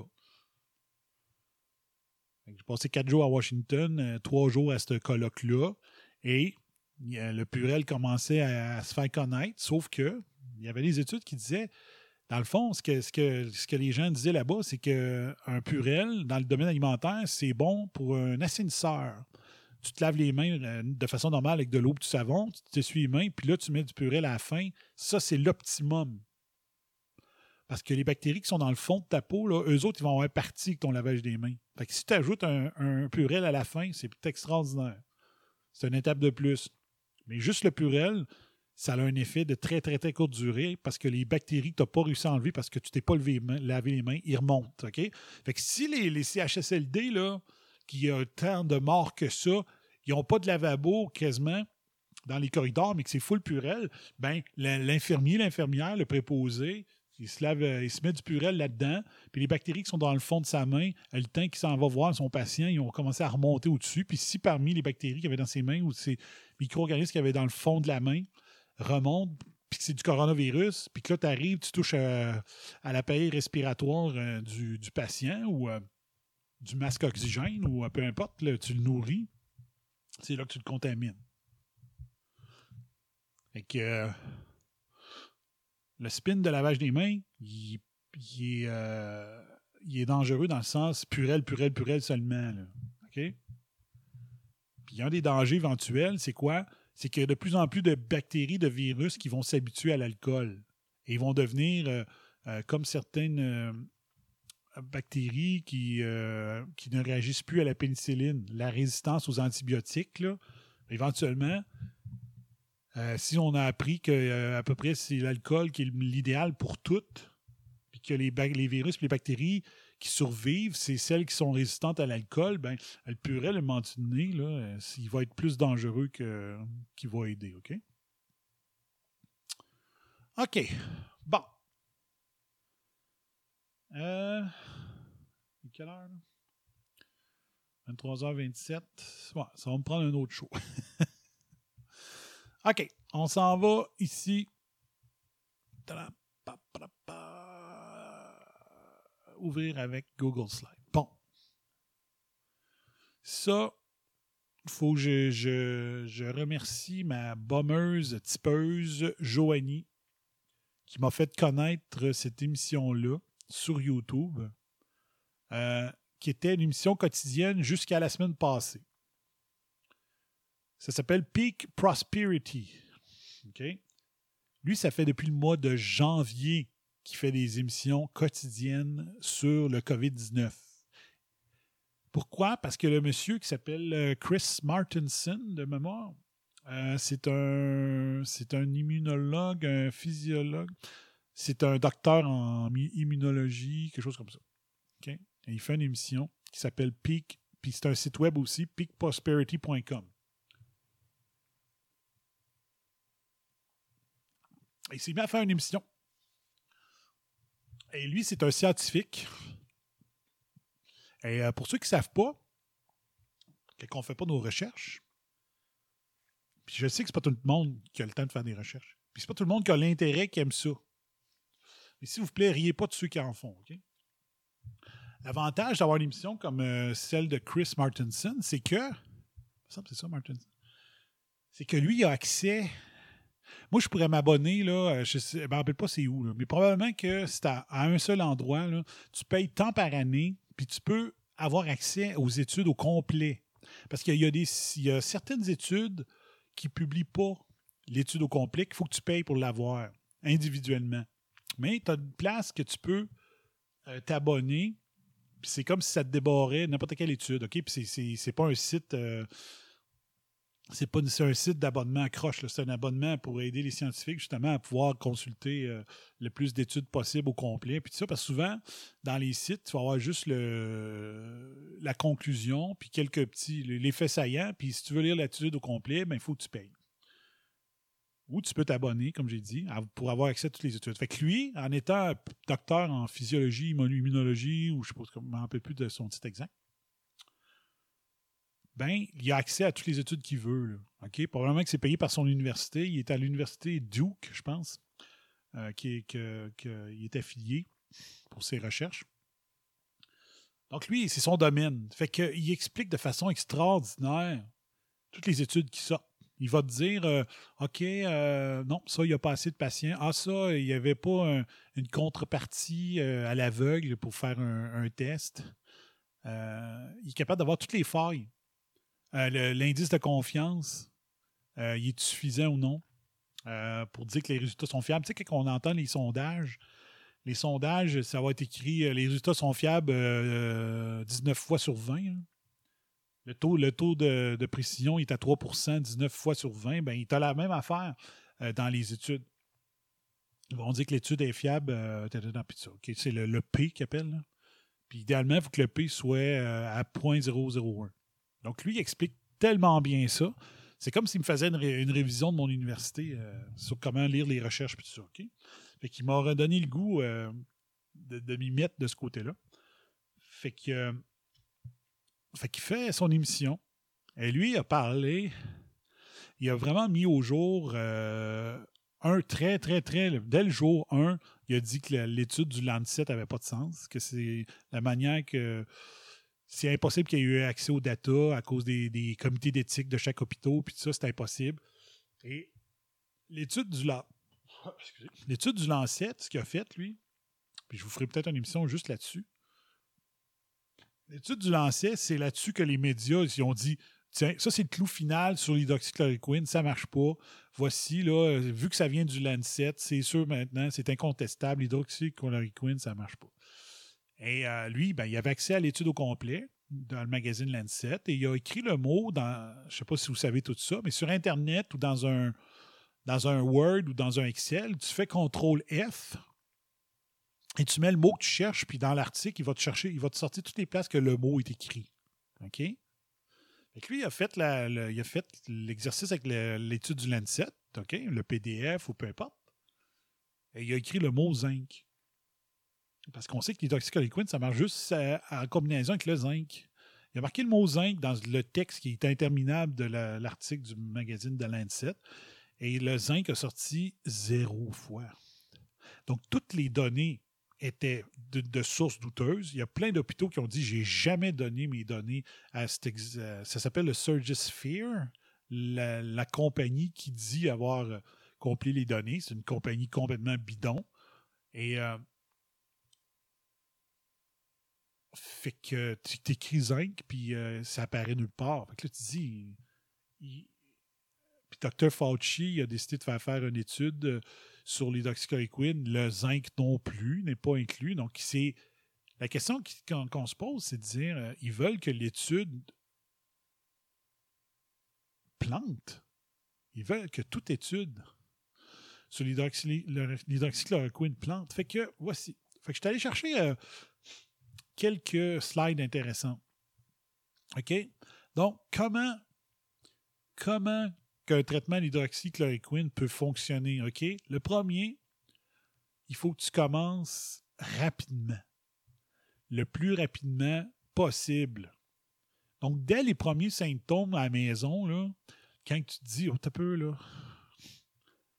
Il me semble que je commence à avoir euh, la gorge sèche puis j'ai perdu le goût. C'est là qu'il faudrait commencer à prendre l'hydroxychloroquine avec le zinc. Tout de suite. Une fois que tu es sur ventilateur, il est trop tard. Il est trop tard en passant pour n'importe quel médicament. Si tu as pogné la COVID assez grave, si tu l'as développé assez pour être rendu sur le ventilateur, là, c'est trop tard pour l'hydroxychloroquine et c'est trop tard pour à peu près n'importe quoi. OK? Il pourrait avoir un effet prophylactique. Donc, l'hydroxy- l'hydroxychloroquine, selon des études, si on regarde les- le data en Inde, où est-ce que ils ont décidé d'en donner de façon prophylactique à, aux leurs employés d'hôpitaux dans certaines régions, les résultats de, le nombre de cas comparé à- aux autres hôpitaux sont extrêmement spectaculaires. Fait qu'ils l'ont donné avant, de façon préventive aux employés des hôpitaux. Et ça a eu un effet extraordinaire. Et l'hydroxychloroquine n'est pas pour tout le monde. Si tu possèdes déjà plein de maladies, de comorbidité, mettons, t'es cardiaque, toutes sortes d'affaires, ben, tu n'en prends pas d'hydroxychloroquine. C'est la même chose que si tu es cardiaque, puis tu t'en vas en Afrique, puis tu veux prendre le traitement d'hydroxychloroquine pour t'éviter de pogner la malaria rendu là-bas. Il commence l'hydroxychloroquine, je pense, deux semaines avant, tu partes. Mais si tu as des maladies qui n'est pas compatible avec la prise d'hydroxychloroquine, ils t'en donneront pas. Mais dans les études qu'on a vues, ils en ont donné à du monde qui avait des comorbidités, dont des maladies cardiaques. Après ça, ils se surprennent qu'il y a des cas qui a eu des, de l'arythmie cardiaque comme effet secondaire. Mais dit, mais Chris, il était déjà malade du cœur. C'est normal? C'est normal? Là, tu dis, pourquoi qu'il continue? Pourquoi qu'autant d'organismes, autant d'États, autant d'universités font exprès pour ne pas utiliser l'hydroxychloroquine de la façon que ça prend pour que ça fonctionne? C'est hyper louche, là. La façon de. La façon de faire un test euh, qui serait considéré vraiment scientifique avec l'hydroxychloroquine. Donc, c'est un test qui est euh, randomized trial. Donc, ça veut dire que tu avec un placebo. OK? Sauf que ça, je, ça, je le disais avant même que le docteur Raoult le dise lui-même, de l'Université de Marseille, je sais pas trop. Il disait Ouais, mais t'as pas fait de. T'as pas fait d'essais randomisés avec euh, des cas avec euh, des placebos puis tout ça. Puis là, je disais, c'est normal qu'il l'ait pas fait. Lui, là, c'est pas une étude qu'il voulait faire, docteur Raoul. Il voulait soigner ses patients. Il voulait soigner ses patients, c'est pour ça. Lui, il se dit, je voulais pas qu'il y en a qui meurent parce qu'eux autres avaient pris le placebo. Il dit, moi, je fais pas de la recherche, je suis, je fais de la médecine, je soigne mes patients. Et c'est là-dessus que le monde tape ses doigts de, Didier Raoul, mais pourtant, tu regardes les statistiques dans sa région, à Marseille, ça, ça se compare tellement pas avec le reste de la France. Tu te dis, vos gueules, ça marche, vous le voyez, là? Mais Raoul, c'est ça qu'il disait. Il dit, moi, je fais pas des études, je soigne mes patients. C'est pour ça que je dis pas euh, que je fais pas... euh, je donne à 1000 personnes l'hydroxychloroquine, puis 1000, j'en donne pas pour faire euh, des études. Non, non, moi, je veux pas que mes 1000 qui sont pognés avec une pilule de sucre meurent. Puis moi, je disais cet argument-là avant même que Raoul, l'utilise.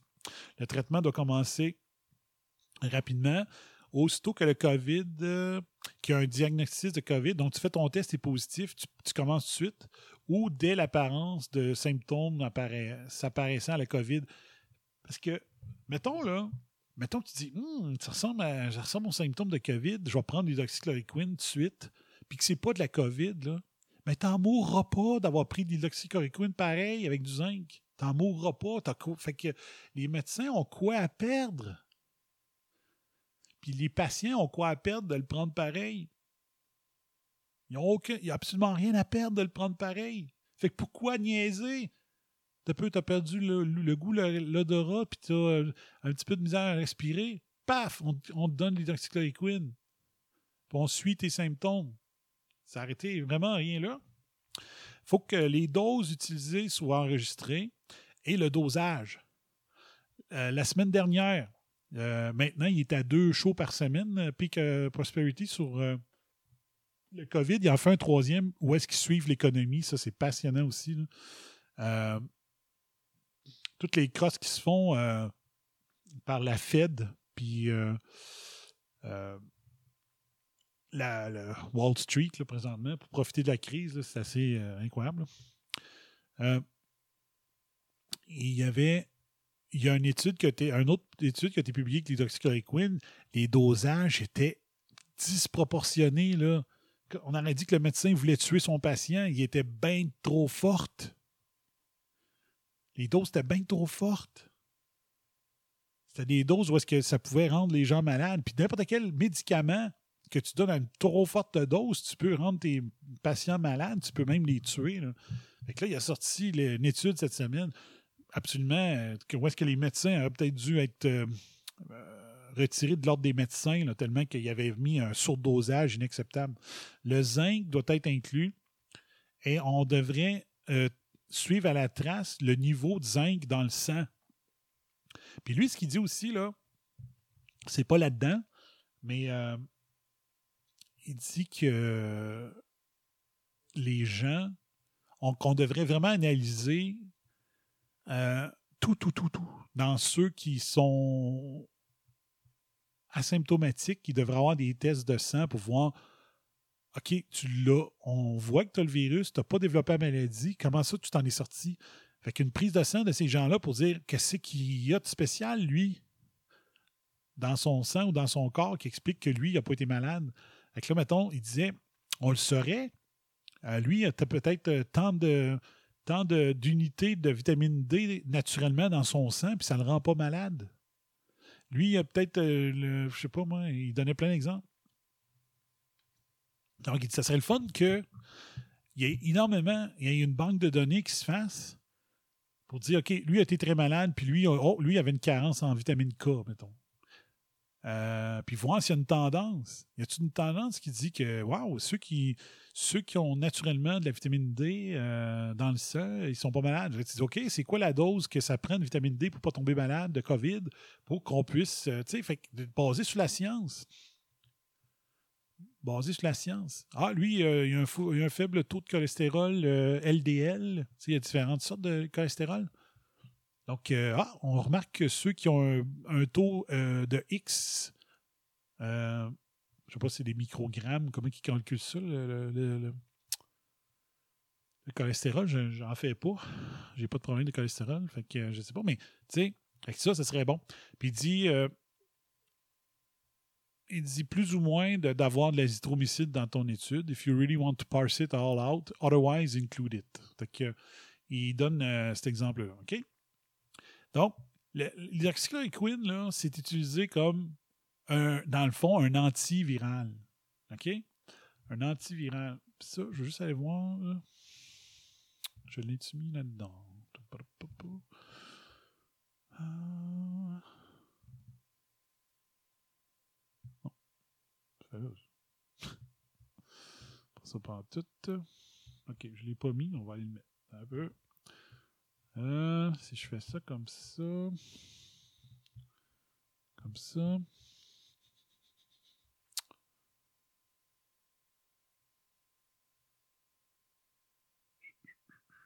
Ça. C'est pas ça, c'est pas ça, ça.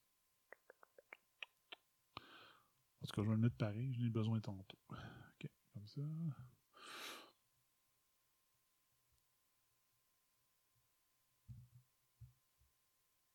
Ok, bon, on va faire ça.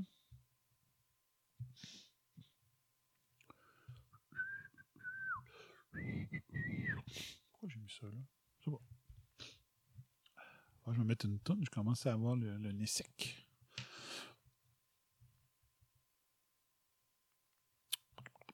Ok, si je l'ouvre comme ça. Ok, j'ai pas besoin de suite. Mais bon.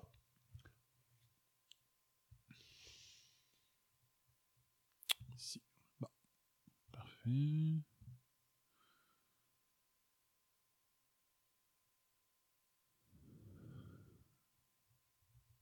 Ok, voici ici. Ok. Ensuite. On va ici. Donc, je l'ai ici. Favori. Narratif 3. Bon.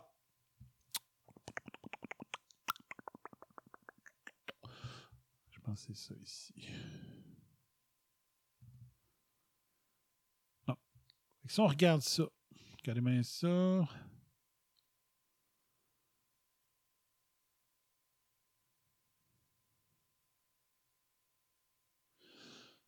Fait qu'un antiviral.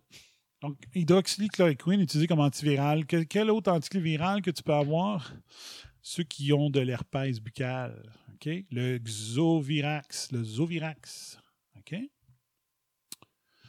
Donc, les traitements pour les épisodes initiaux d'herpès génital ou de la bouche, sur le bord de la bouche, de supposé frequent recurring genitalis, non. OK.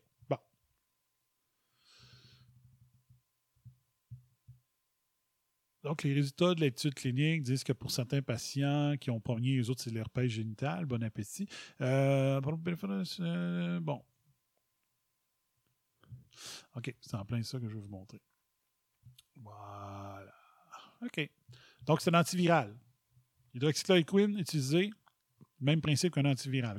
Les résultats des études cliniques pour euh, celui-là, qui est pour l'herpès, euh, suggèrent que les patients, certains patients qui ont des, euh, de l'herpès génital récurrent peuvent avoir des effets cliniques bénéfiques de l'administration orale du, Zovira, du Zovirax if taking at the first sign of impending episode. En français, c'est dit que l'antiviral Zovirax va avoir de l'effet s'il est pris dès les premiers signes d'un de, de, épisode qui s'en vient. Fait que, mettons que ça serait de l'herpès euh, buccal, c'est pas une fois que tu as un estifie de grosse tache sur le bord de la lèvre que c'est le temps de prendre ton antiviral. C'est aussitôt que tu dis oh, je suis un piquettement sur ma lèvre, c'est le temps de prendre ton antiviral. Now!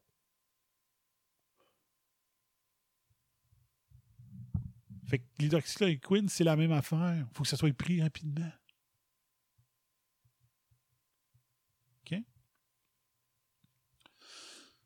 L'autre affaire qu'ils disent,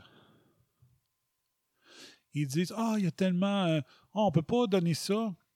On peut pas donner ça. Il y a bien trop d'effets. Euh, bien trop d'effets secondaires pour qu'on puisse donner ça. Donner ça, hein? bien trop d'effets secondaires pour qu'on puisse permettre euh, de donner de l'hydroxychloroquine. Hein? Fait qu'on va aller regarder les effets secondaires. OK? L'effet secondaire c'est une réponse indésirable à un médicament lorsqu'il est près des doses normales. Il peut être léger ou grave, temporaire ou permanent. Donc, à les doses normales. Tantôt, je vous disais que Peak Prosperity a sorti une étude où est-ce que la dose n'était pas normale. Après ça, ça demande pourquoi que le monde, euh, le monde était. Euh, ça n'a pas marché. OK? Au moins 1% des personnes prenant ce médicament ont signalé les effets secondaires ci-après. Un grand nombre de ces effets secondaires peuvent être pris en charge et quelques-uns vont disparaître d'eux-mêmes avec le temps. Consultez votre médecin si vous ressentez ces effets secondaires. Une éruption cutanée, de l'urticaire ou une démangeaison, des signes attribuables à l'anémie, OK? faible énumération de globules rouges, de la pâleur, de la fatigue ou de la faiblesse inhabituelle, de l'essoufflement, de la nausée, des signes d'un désordre de, la coagulation, exemple, saignement des gencives, des coupures qui n'arrêtent pas de saigner, une toux avec expectoration sanglante, ouais. des signes de problèmes rénaux, émission de l'urine euh, accrue la nuit, une émission de la production d'urine, du sang dans l'urine, des signes d'infection, apparition, apparition de symptômes n'existaient pas avant de commencer le traitement, maux de gorge, lésions, ulcères ou des taches blanches sur les lèvres ou dans la bouche, des symptômes d'un trouble hépatique, de la douleur au niveau de l'abdomen, une urine de couleur sombre, des ouais, tu dis, ouais, a pas mal. hein. Cessez de prendre le médicament et solliciter immédiatement des soins médicaux s'il produit une réponse comme des signes d'une réaction allergique importante, genre des difficultés respiratoires, une enflure du visage ou de la gorge, de l'urticaire, des signes d'une grave réaction cutanée, une forte fièvre, une éruption cutanée, des lésions, des cloques douloureuses sur la peau, sacrément. OK? Des signes de, de, de surdose, des crampes ou des douleurs abdominales, de la diarrhée, une enflure de la douleur ou de la sensibilité à la partie supérieure de l'abdomen ou à l'estomac, de la nausée ou des vomissements, une perte de l'appétit, une sudation accrue. Certaines personnes peuvent ressentir des effets secondaires autres que ceux énumérés. Consultez votre médecin. Existe-t-il d'autres précautions d'emploi ou de mise en garde? Avant d'utiliser un médicament, ne manquez pas d'informer votre euh, médecin de troubles médicaux. OK? Là, tu dis, ouais. C'est vrai qu'il y en a pas mal des effets secondaires. Tu dis, ouais, on devrait-tu donner l'hydroxychloroquine euh, de façon prophylactique, euh, prophylactique à des gens euh, comme en prévention? Est-ce qu'on devrait en donner une fois que les gens ont des, leurs premiers symptômes puis tout ça? Il y en a pas mal, là. euh, des effets secondaires. Deux pages, puis il dit qu'ils peuvent en avoir d'autres. OK. Sauf que ce que je viens de vous lire, c'est pas l'hydroxychloroquine, c'est les effets secondaires du Tylenol.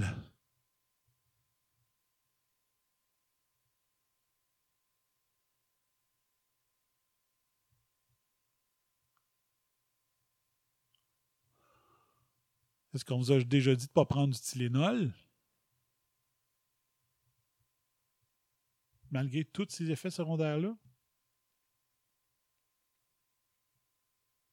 Non. Ça vient d'où? Ça vient d'où que soudainement, l'hydroxychloroquine, il y a trop d'effets secondaires pour le prescrire? C'est le Tylenol, ça. Le lien est là. Je vous ai fourré.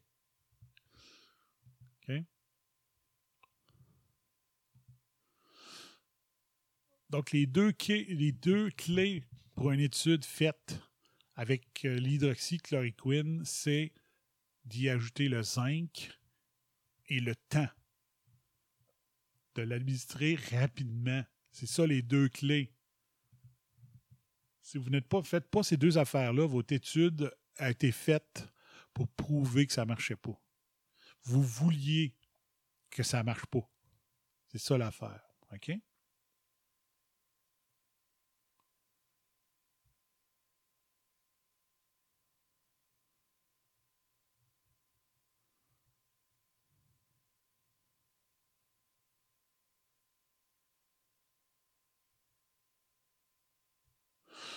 Bon.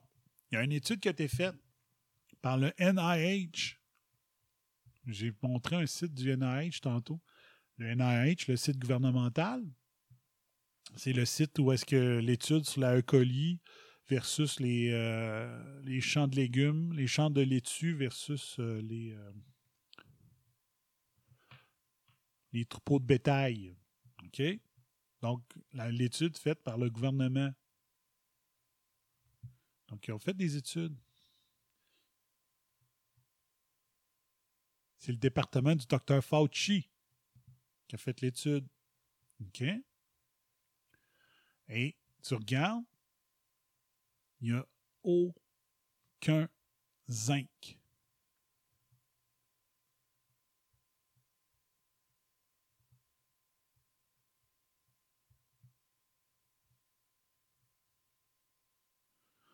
Pourquoi que l'organisation du Dr Fauci veut pas qu'il y ait de zinc dans les études? OK?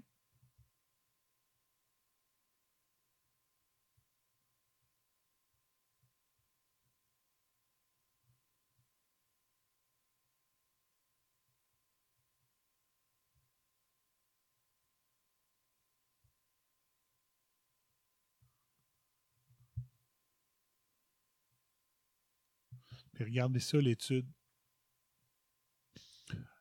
Donc, pas de zinc. 2000 participants.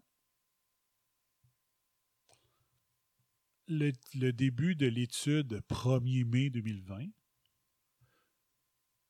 Fin estimée de la prise de données octobre 2020. La date de complétion de l'étude mars 2021. Pensez-vous qu'ils voulaient que les résultats sortent rapidement, vous autres? Les résultats sortiraient un an après l'étude. Après le début de l'étude. Un an. Ben, dix mois après le début de l'étude. Un an à peu près exactement après que la crise ait commencé. Pensez-vous qu'ils sont intéressés à avoir les résultats de l'étude, à en mettre ça aussi long? Peut-être que le virus, il va être mort comme le SRAS. le SRAS 1 est mort rapidement. Peut-être que le SRAS 2, le COVID, va, être mort rendu là. À quoi va avoir servi l'étude? OK? Donc, pas de zinc.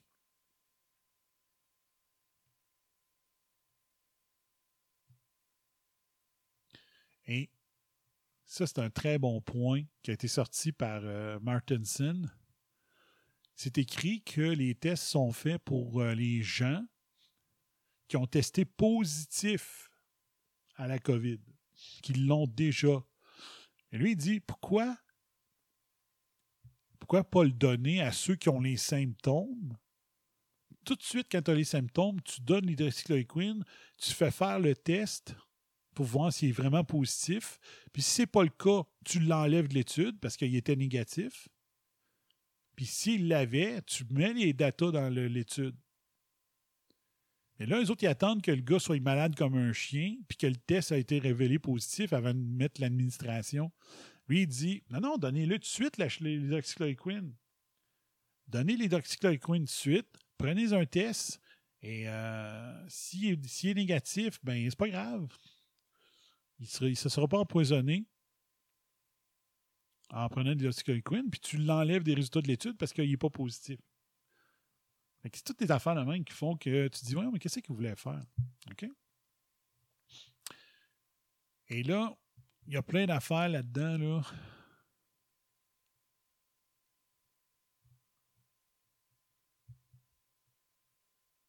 qui montrent que, regarde, il donnait il donnait de l'hydroxychloroquine à du monde qui était aux soins intensifs, ICU. OK? Euh, non, ça, c'est un résultat. c'est un résultat d'une étude qui a été faite avec du zinc. OK? Puis ce qu'il faut que vous regardiez, c'est ceux qui ont des gros, des petits chiffres comme ça, 0.0003. OK? Donc, ceux qui ont réussi à retourner à la maison, il y, a, une variation, OK? 60, il y a 9% du monde euh, de plus qui ont pu retourner à la maison en, prenant du zinc, OK? Ceux qui ont eu besoin d'aller aux soins intensifs, 9,2% qui prenaient de l'hydroxychloroquine avec du zinc, 15,7% qui ne prenaient pas de zinc ont, ont été obligés d'aller aux soins intensifs. Donc, il y a une bonne différence ici. Tu vas dire, ouais, c'est juste 15 euh, moins 9, ça fait 8. Oui, mais il faut que tu fasses. Euh,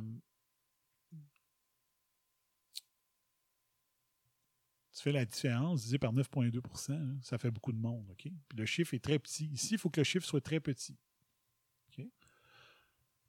Euh, les gens qui ont pris du zinc hydroxychloroquine qui ont été obligés d'avoir d'un ventilateur 8% versus 16,5 Donc, le double ont eu besoin d'un ventilateur si le zinc n'était pas inclus.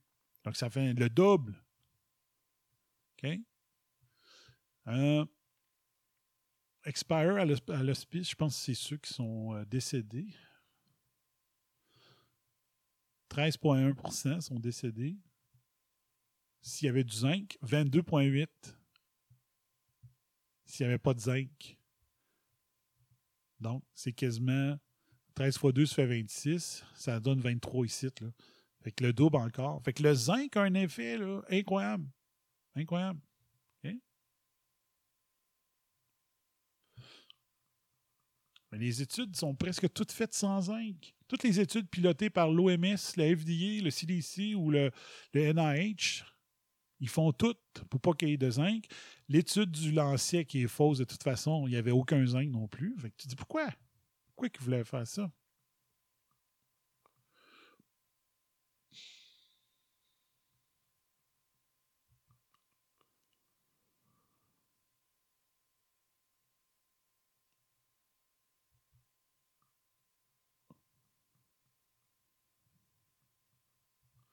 Aussi, dans les études euh, qui sont publiées, comme si là, ça a été publié, si mon affaire peut se tasser.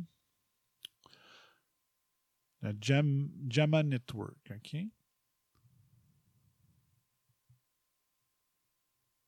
Association du traitement à l'hydroxychloroquine avec ou de l'azithromycine dans les hôpitaux, dans le taux de mortalité, OK? Dans l'État de New York. Fait que là, tu as l'étude qui est publiée dans un journal ou euh, dans un magazine scientifique, puis tout ça. OK? Et là, tu vas voir, dans, la vraie étude, tu vas avoir une place qui dit OK, malgré les résultats qu'on a trouvés, là, ben, ça se peut qu'il y ait des affaires que, ça n'a pas bien été. OK? Donc, limitation. Limitations. OK? Les choses qui font que ça pas bien, que les résultats sont peut-être pas très bons. L'étude a plusieurs limitations. Mais ça, quand la presse va, euh, faire un texte euh, sur le sujet, il ne se rendra pas à la partie limitation. OK? Premièrement, euh, in sampling first hospitalization, possible readmission to other facility may not be captured. OK? Donc, dans l'échantillonnage des gens qui sont faits lors de la première hospitalisation, ben, il y en a peut-être qui sont retournés à l'hôpital après, mais dans un autre hôpital, ce qui fait que les gens qui faisaient l'étude n'ont pas su l'information qu'il il avait été admis d'un deuxième hôpital plus tard. OK? Deux, mortality was limited to an in-hospital death and patient discharge were assumed to still be alive during the study period. Donc, ce qu'elle dit, c'est que la mortalité, le, le, calcul pour les gens qui sont morts ont été limités à ceux qui étaient morts à l'hôpital. Alors que les patients qui avaient été retournés chez eux, euh, qui sont peut-être morts après à la maison, ben ils sont pas au courant. Fait qu'ils n'ont pas pu mettre les stats dans l'étude. Là, tu te dis, ben voyons, t'avais déjà deux affaires qui n'ont pas de sens. Mais ça, si la presse rapporte l'étude, elle n'en parlera pas. Trois, Some potential co-founders, such as inflammatory markers associated with severity of COVID-19 in prior studies, were not frequently measured and thus not available for modeling. OK? Donc, euh, des marqueurs inflammatoires, euh, des signes d'inflammation associés à la sévérité du COVID-19 n'étaient pas étudiés, n'étaient pas mesurés. Alors que c'est un symptôme. C'est un symptôme de COVID. Ils ne mesuraient pas. 4. The rapidity with which Patients entered the ICU and underwent mechanical ventilation, often currently with initiating hydrochloroquine and azithromycin rendered these outcomes unsuitable, like unsuitable for efficacy efficacy analysis.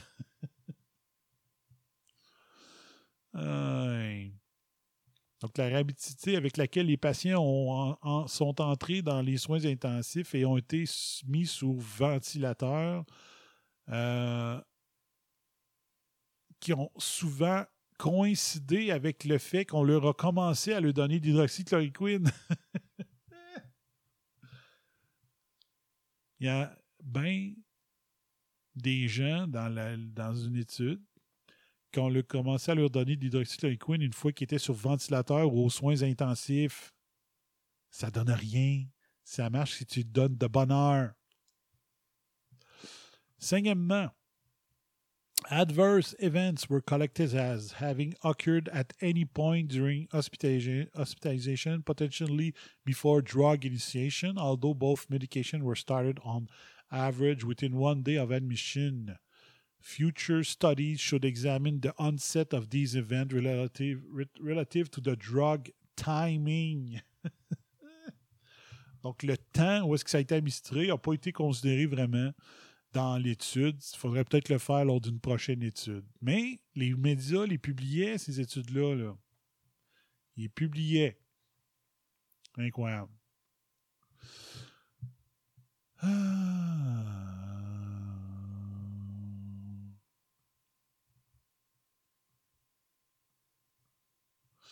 OK, celle-là est très bonne. OK?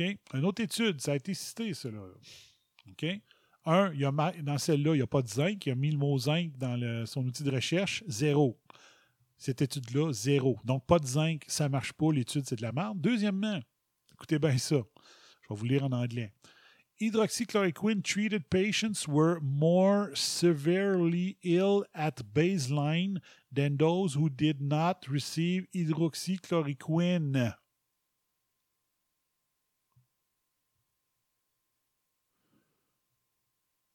Donc, l'hydroxychloroquine, dans cette étude-là, elle n'a pas été donnée au hasard. Elle a été donnée aux gens qui étaient les plus malades. Après ça, ils disent Ça ça marche pas l'hydroxychloroquine. Ben oui, mais tu l'as donné aux gens les plus malades. Je leur lis Hydroxychloroquine treated patients were more severely ill donc étaient plus malades at baseline than those who did not receive hydroxychloroquine. Overall, 346 had a primary endpoint event. 180 patients were intubated, ils étaient intubés, of whom 66 subsequently died. je ris pas de la mort, des morts, là. Mais cette étude-là aussi a été faite sans zinc et donnée à des, des patients à moitié morts déjà. Puis c'est là-dessus que le Journal de Québec chie sur l'hydroxychloroquine, que la presse chie sur l'hydroxychloroquine, que le WHO chie sur l'hydroxychloroquine. C'est tout basé sur des études sans zinc ou est-ce que c'est pas donné en début de symptômes? Après ça, vous allez croire les, euh, les médias. Les bons, les limitations pour celle-là. In the main analysis, a multivariable regression model with inverse probability weighting according to propensity score, there are no significant association between hydroxychloroquine use and the risk of intubation or death. Ah ouais? Pas sûr. We also perform a series of analyses using a propensity score. Finding were similar in multiple, uh, c'est quoi je voulais vous montrer? The consistency of the result across the analysis is interesting. You know, just for likely, OK. Despite this extensive adjustment, donc ils ont obligé de jouer avec les résultats. OK. Um, uh, it's, it is still possible that some amount of unmeasured con confounding remains. Additional limitation of our study include missing data for some variables and potential for inaccuracies of the electronic health records, such as lack of documentation of smoking and coexistent illness for some patients. Donc, ils disent que oh, euh, on n'a pas réussi à trouver les dossiers médicaux de tout le monde qu'on a analysé. Fait qu'il y avait peut-être euh, euh, des problèmes, là, ça, je sais pas. Il y avait peut-être une maladie qui, qui fait en sorte qu'il n'aurait pas dû prendre du doxychloroquine. Peut-être qu'il fumait, mais on n'a pas ces informations-là. non, ben. We use contemporary methods to deal with missing data to minimize bias. Finally, the single center design may limit the generalizability of these results. Donc, la façon qu'on a pris, euh, on- qu'on a façonné l'étude fait en sorte que probablement, qu'on peut pas faire généraliser avec les résultats de l'étude. Fait que tu peux pas. Bref, on a publié l'étude. L'étude, c'est de la merde. Puis on sait que les médias vont la reprendre parce qu'ils comprennent rien à comment lire une étude. Puis il n'y aura pas de problème. OK? Maintenant, euh, je vous confirme qu'il va y avoir un épisode 8 sur euh, l'alt d'élite. hein. Hydroxychloroquine. OK? Ça, savez-vous, c'est quoi ce document-là? Ça, c'est le document de la CDC qui parle d'hydroxychloroquine avant l'existence de la COVID-19. Ah, qu'on va aller voir, qu'est-ce que. Est-ce qu'on parlait en mal de l'hydroxychloroquine avant? La crise et comparé à maintenant? On va aller voir. L'hydroxychloroquine, euh, un médecin. euh. Bon, c'est bon pour l'arthrite, puis ça peut être utilisé pour prévenir la malaria. OK? Disponible aux États-Unis par prescription seulement. C'est vendu sous le nom de Plaquenil. Et euh, c'est euh, c'est disponible en tablette de 155 mg de base et 200 mg de sel. You should know that the 155 base tablet is the same. It is just two different ways of describing the same thing. L'hydroxychloroquine peut être prescrit pour la prévention de la malaria ou le traitement de la malaria. Donc, un prophylactique. Comme on suggère de le faire pour euh, euh, l'hydroxychloroquine avec le COVID. Euh, bon, le, le- ce, ce pour document dit comment, le, comment ça fonctionne. Puis. OK.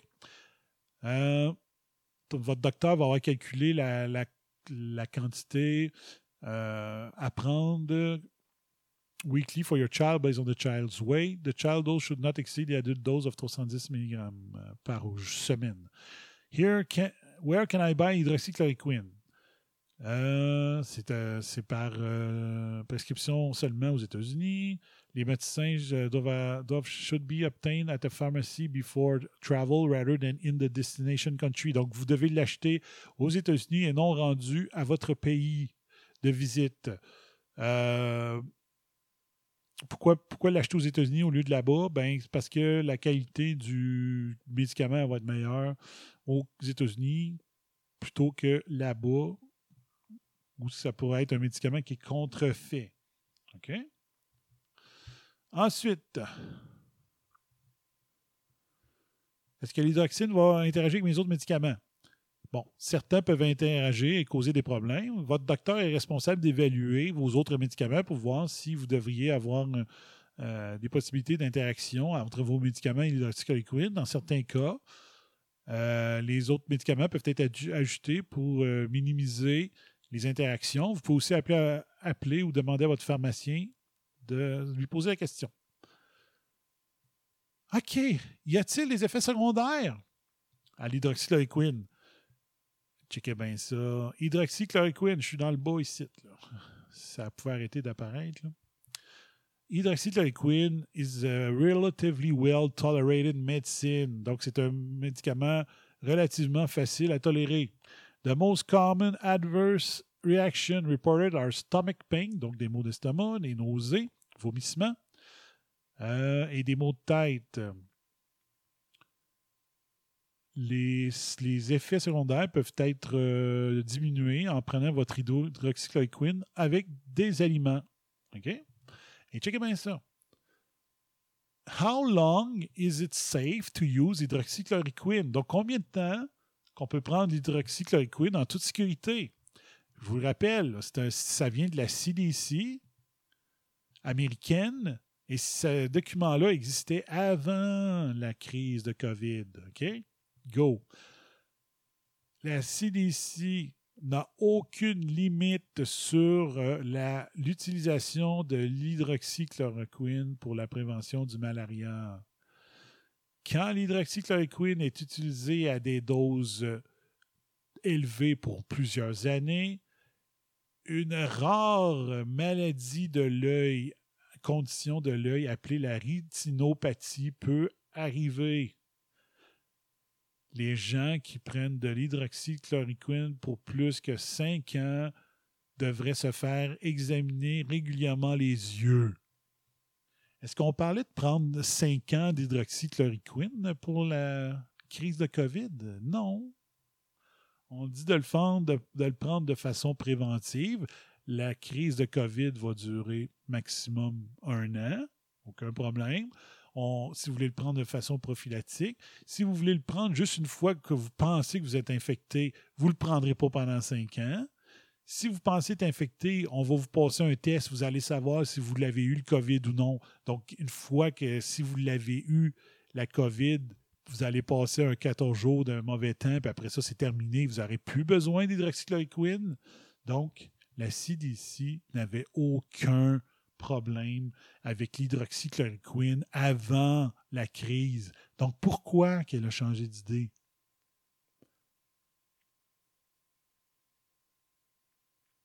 Pourquoi la CDC, la WHO ont toutes changé d'idée? Présentement. Pourquoi que la France a décidé que en janvier, qu'il n'y aurait plus le droit de mettre l'hydroxychloroquine en vente libre? Pourquoi en janvier de cette année? Pourquoi pas en janvier il y a trois ans? Bizarre, hein?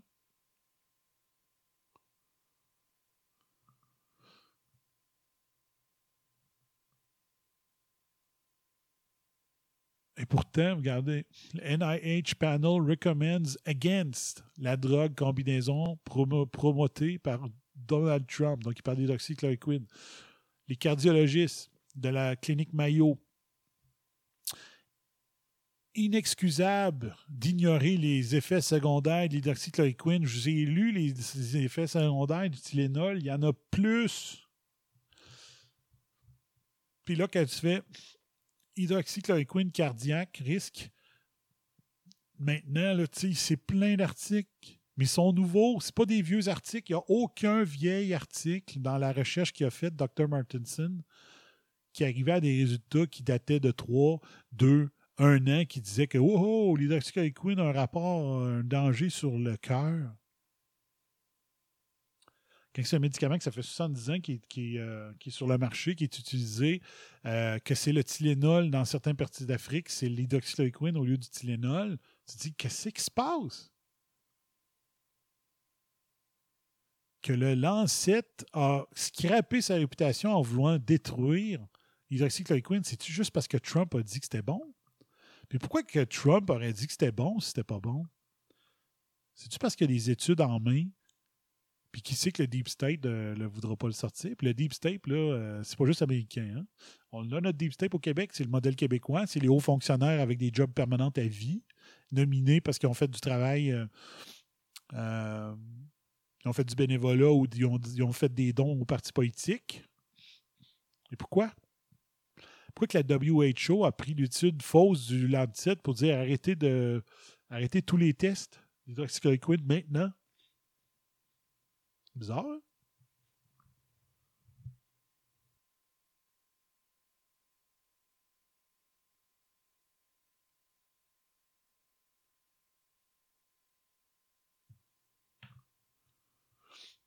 Ça ici, là, ça c'est les euh, euh, euh, ring, ringing in your ears, confusion, hallucination, rapid breath, breathing, seizure. Donc, euh, severe, severe nausea, vomiting, stomach pain, bloody or tarry stools, donc euh, avoir du sang dans les selles, coughing up blood or vomit that looks like coffee ground, fever lasting longer than three days, swelling or pain lasting longer than 10 days. Là, tu vois, c'est beaucoup. Mais ça, c'est l'aspirine,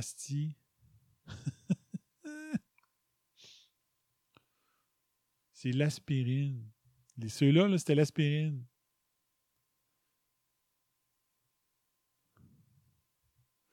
Side effect common. Uh, however, it's some. Ça, c'est de la WHO, celui-là. OK? Les effets de l'hydroxychloroquine avant la COVID.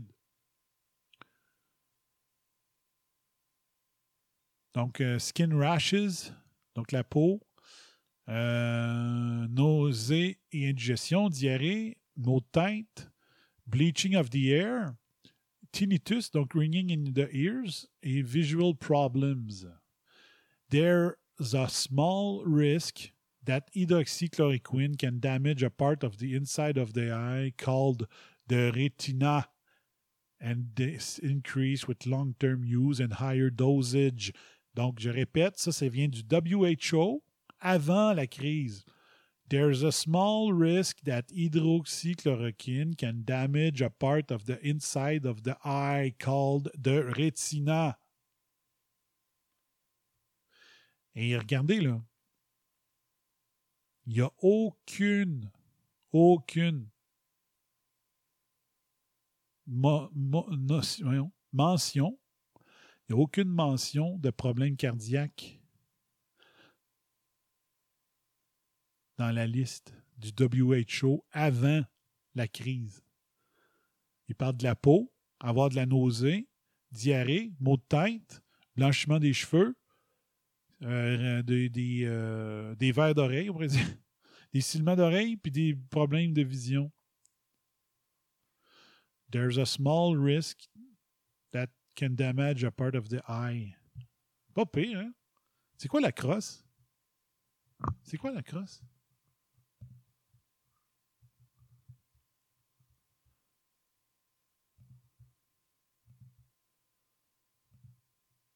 Ça vient d'où?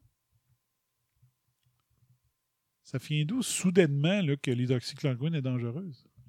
Hein?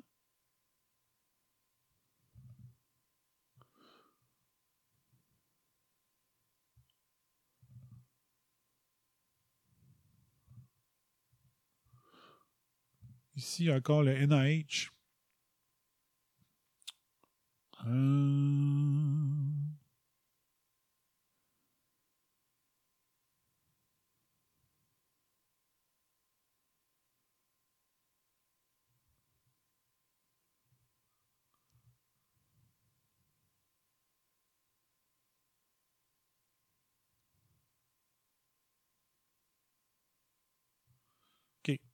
OK.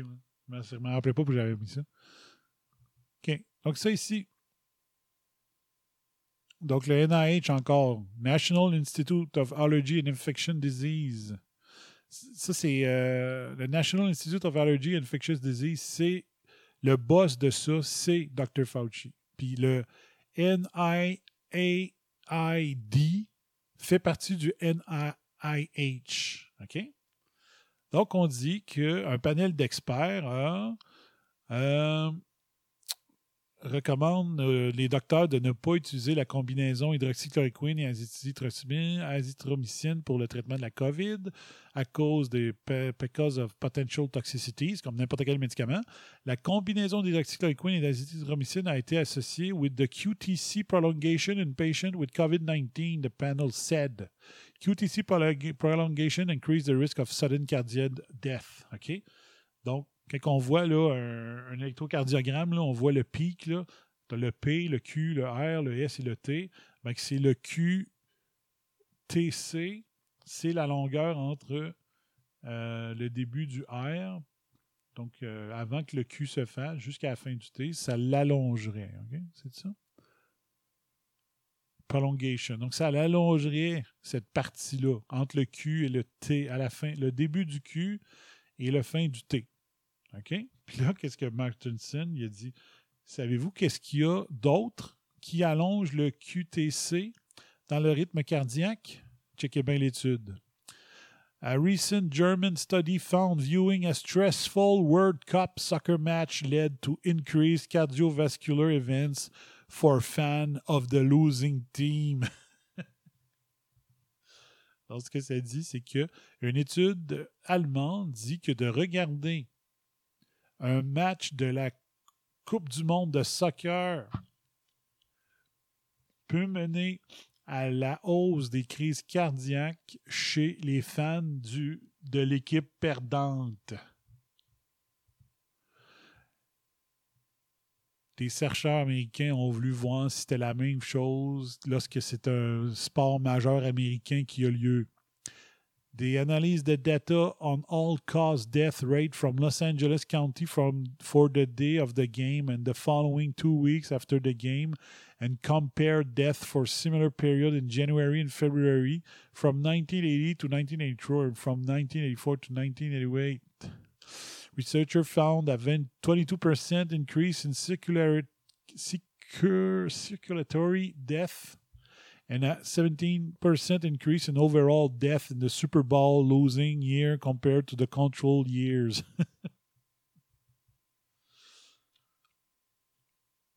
Donc, il n'y a pas juste l'hydroxychloroquine qui cause des morts euh, à cause d'une increase du QTC, le Super Bowl puis la Coupe du monde de soccer aussi. aïe, aïe, aïe. D'autres affaires qui viennent de l'OMS, WHO, sur la chloroquine et l'hydroxychloroquine. À part la, à part la?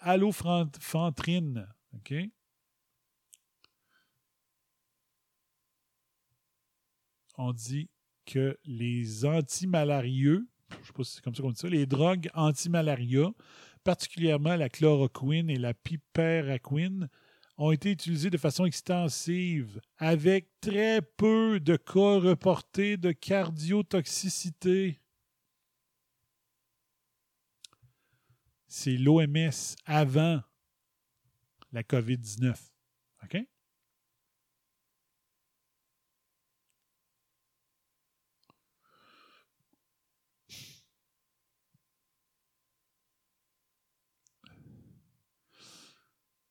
What is the frequency of sudden death attribuable to the cardiotoxicity of different antimalarial medicine? Donc, quelle est la fréquence de mort subite attribuable à des maladies, à des résultats cardiaques en prenant des anti des, des médicaments antimalaria, OK?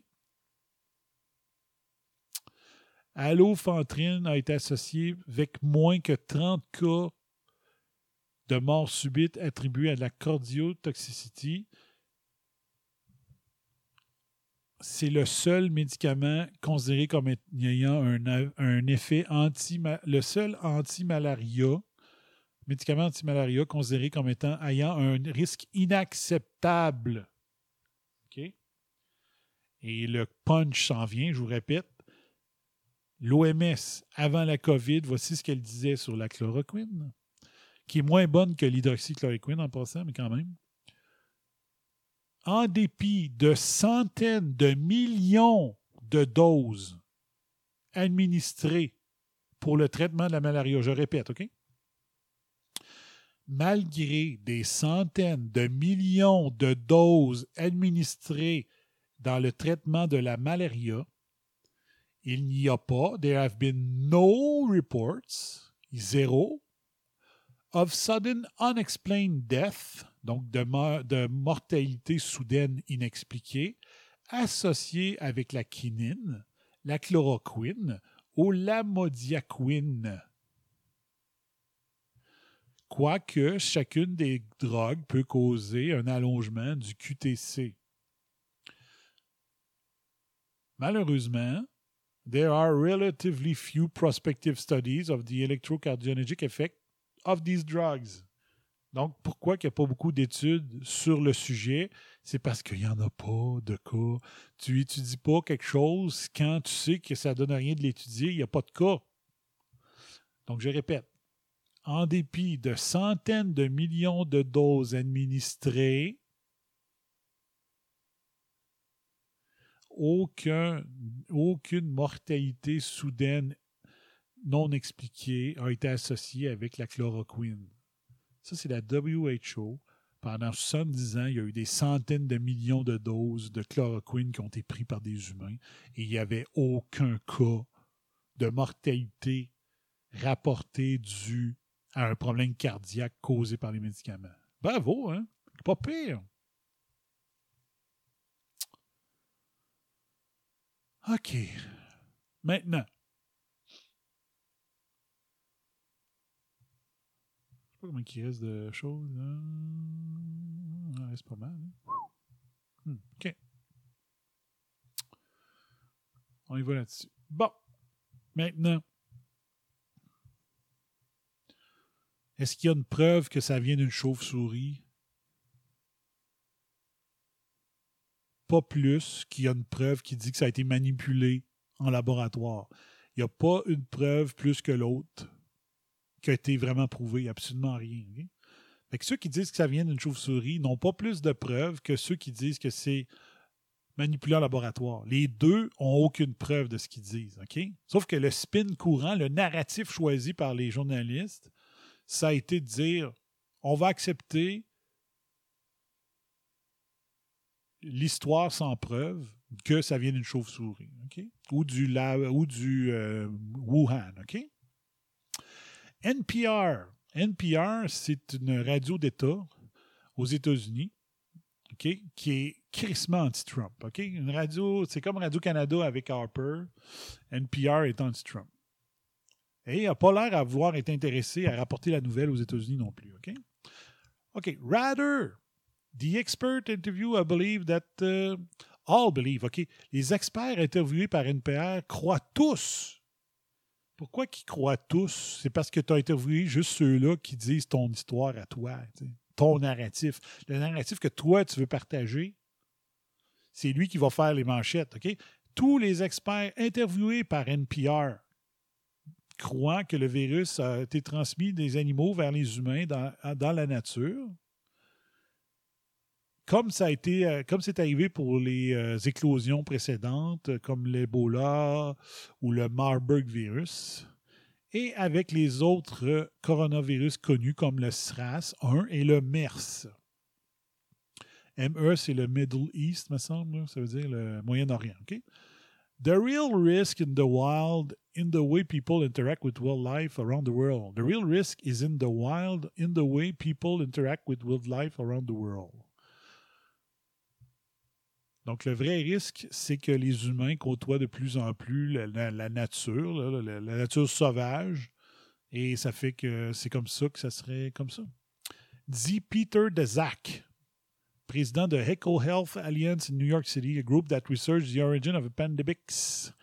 That's where we need to be focused if we want to really do something about preventing the next pandemic. Donc, lui, il considère que si les humains arrêtaient d'aller envahir euh, les zones sauvages, ben, il y aurait moins de chances qu'il y ait un futur, euh, un futur co- COVID-19 dans le. OK? Despite, en dépit des évidences, il n'y en a pas d'évidence présentement, il n'y en a pas. Mais NPR dit, le narratif, c'est que ça vient de la nature. Donc, en dépit des évidences, même s'il n'y en a pas, donc en dépit des évidences, même si on a des, invi- des- des évidences, dans le fond, la désinformation sur le fait que le virus pourrait, pourrait provenir euh, sur les origines du virus continue de proliférer. Pour Peter Dezak, qui a travaillé sur euh, plusieurs éclosions de virus, dit que le, le pattern est trop familier. Every time we get a new virus emerging, we have people that say this could have come from a lab. Donc, il dit à chaque fois qu'il y a un nouveau virus qui apparaît, tout le monde se dit bon, ça doit venir d'un laboratoire. What's unusual about this outbreak, he says, is that the senior official in both China and the US have traded accusation that each nation is somehow responsible for the virus. Donc, la Chine et les États-Unis se, se blâment mutuellement pour ce qui arrive présentement. It's a real shame, but that the conspiracy theories can get to the level they've got with policymakers. Donc, euh, euh, c'est une honte que les conspirations proviennent, entre autres, de, carrément des, gouvernements ou euh, des hommes politiques. OK? Dazak says the time for finger pointing is over. We have a bad virus in my neighborhood in New York killing people. He says, let's get real about this. Donc lui, il s'en va plus loin. Il dit que c'est ça vient d'une chauve-souris. Il n'y a pas de preuve. Mais quand NPR dit qu'il n'y a pas de preuve, elle parle du fabricant laboratoire. Mais il n'y en a pas de preuve encore. C'est pas prouvé encore. Tous ceux qui vous disent le contraire mentent. Quand il va y avoir une vraie étude qui va dire que ça vient vraiment d'une chauve-souris, on va le savoir. Mais là, présentement, il n'y en a pas. OK?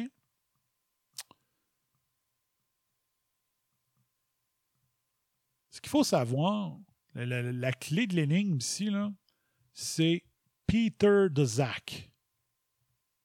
Peter de Zach, il se fait interviewer partout comme étant l'expert qui va défaire la thèse de il a été manipulé en laboratoire puis il s'est échappé du laboratoire ou il a été échappé par exprès du laboratoire. OK? Moi, j'ai pas de preuve qu'il a été euh, échappé de laboratoire. Pas plus que lui en a. C'est ça l'affaire. Pas plus que lui, il y a une preuve que ça vient de la chauve-souris. Mais Peter de Zach, là, le problème, là, c'est que il travaille dans le lab. Il collabore avec le lab de Wuhan. My turn to talk at the eighth, eighth IC summit, okay, summing up four and a half years with product, productive lab, productive collaboration with Zheng Shi in Wuhan and Li Wang on the NIAD. NIAD, c'est l'organisation de Dr. Fauci. SARS-CoV Project. 5370 chauves-souris ont été écouvillonnés et relâchés. Deux papiers de recherche dans le magazine. euh, pourquoi tu changes de page?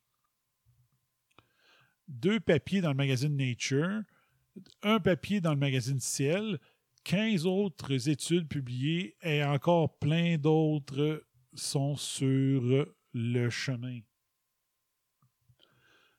Le gars, il a travaillé avec le lab de Wuhan, entre autres avec Zhengli Shi. Puis il a travaillé avec, il a manipulé et pris des échantillons sur 5370 chauves-souris, le gars.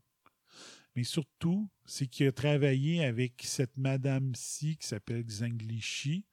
Et son surnom dans la communauté scientifique depuis des années, c'est la Batwoman. Parce qu'elle travaille régulièrement sur des projets pour travailler sur des prélever des virus sur les chauves-souris et de travailler, on peut penser, à la manipulation.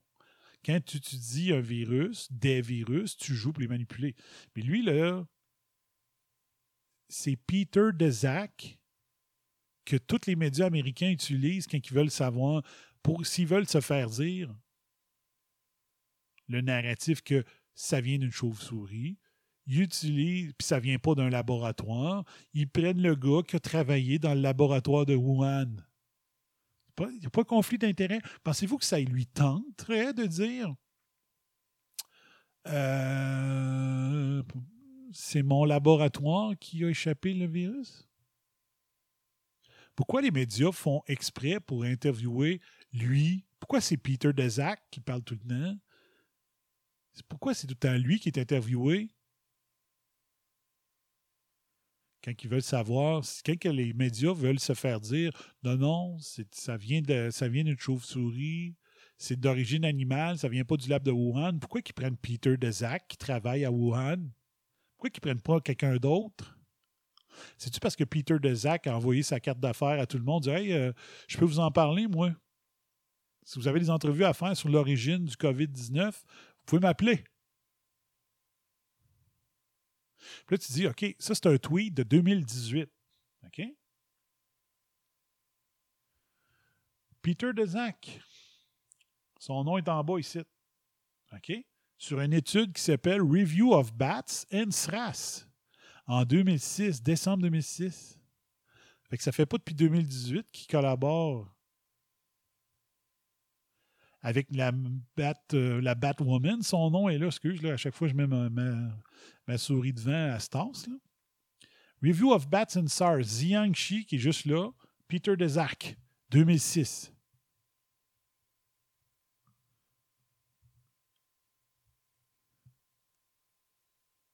Bats are natural reservoirs of SARS-like coronavirus. La, bat, la Batwoman est ici. Peter Dezak est ici.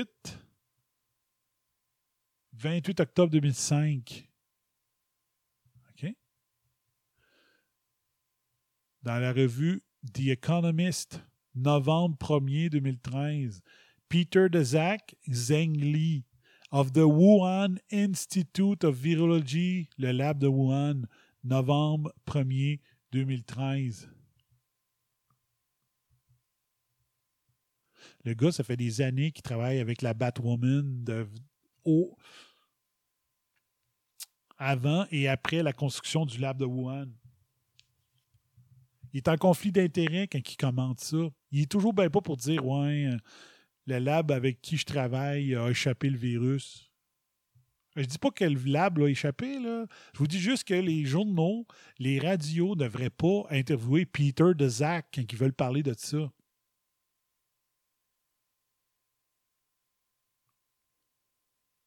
Ils devraient interviewer quelqu'un d'autonome et indépendant du lab de Wuhan. Ils le font pas. Ils ont un narratif.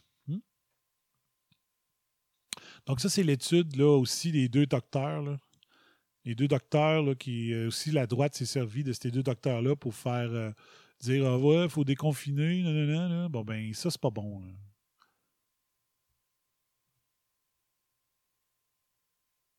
Parce que c'est la même chose que l'étude de Santa. C'est quoi je vous ai dit? Santa Clara. C'est la même affaire.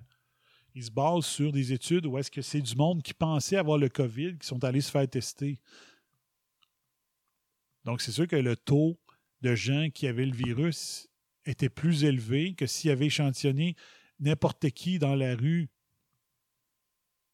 Fait que ça augmente le nombre de cas qui étaient porteurs. Puis là, ils disent, voyez, il y en a plein qui sont porteurs. Fait que euh, si on se fie au calcul qu'on a fait, euh, mettons, euh, 12% des Californiens ont déjà eu le virus. Mais c'est pas comme ça. Si tu fais des analyses de juste ceux qui ont les, les symptômes, c'est pas la population totale, ça. Fait que tu peux pas dire sur, sur 10 000 personnes que j'ai testées, euh, 1200 étaient euh, positifs. Quand tu as dit au monde, euh, si tu as des symptômes, viens nous faire tester. Puis, tu faut que tu prennes la population générale quand tu fais tes tests de, COVID. Fait que euh, l'étude des deux docteurs, là, ça marche pas? Donc, ils disent les nombres. Il y a eu 33 865 cas de COVID en Californie sur 280 900 testés. Ça, ça fait 12% des Californiens qui étaient positifs. So, uh, the initial models, uh, donc, they predicted million of cases of death, not of prevalence or incidence, but death. This is not a materializing. It's the materializing is that in the state of California is 12% positive. You have a 0.03 chance of dying from the COVID in the state of California. Donc, ces calculs ne marchent pas. C'est la même chose qu'avec les sondages d'aujourd'hui. L'échantillonnage n'est pas fait au hasard, fait que ça ne marche pas. OK? Ensuite, je vous disais, le Dr. Fauci du NIAID. OK? C'est le, chef du NIAID. Il capote sur le, le remdesivir, mais il est contre l'hydroxychloroquine. L'hydroxychloroquine coûte une soixantaine de cents la pilule, ou même pas, là. Moins que ça. Le NIAD, là, euh, en fait, la remdesivir, on parle d'une centaine de piastres par médicament. Donc, il y a deux études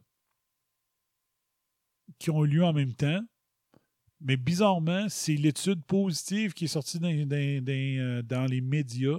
L'étude négative a quasiment pas fait la manchette. Et l'étude du NIAD n'est pas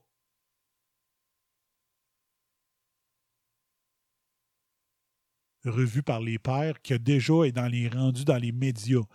Elle n'a pas été revue par les pairs et déjà, Dr. Fauci dit on a des bons, ça va bien, euh, on a des bons résultats encourageants. Il y a des milliers de cas que l'hydroxyde a fonctionné avec le docteur Raoul, puis ça, ça compte pas. Mais quelques dizaines de cas qui ont été étudiés. Une étude sur deux n'est pas bonne. N'est pas peer review. Puis elle s'en va des médias comme étant Oh, oh, une piste encourageante. Weird en crise. OK?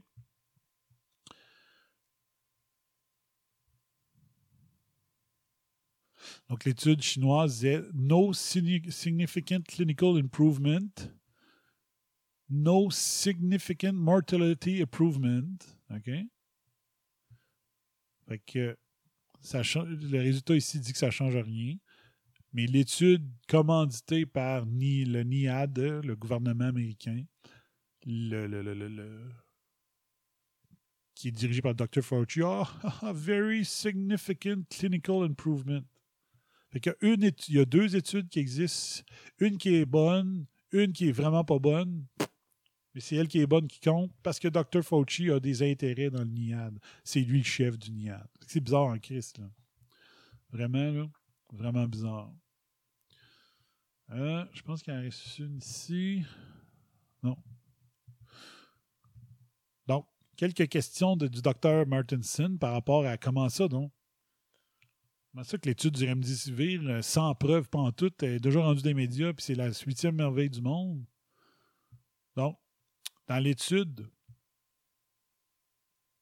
du docteur Fauci, ça dit pas quand est-ce dans le développement de la maladie que le remdesivir a été administré au patient.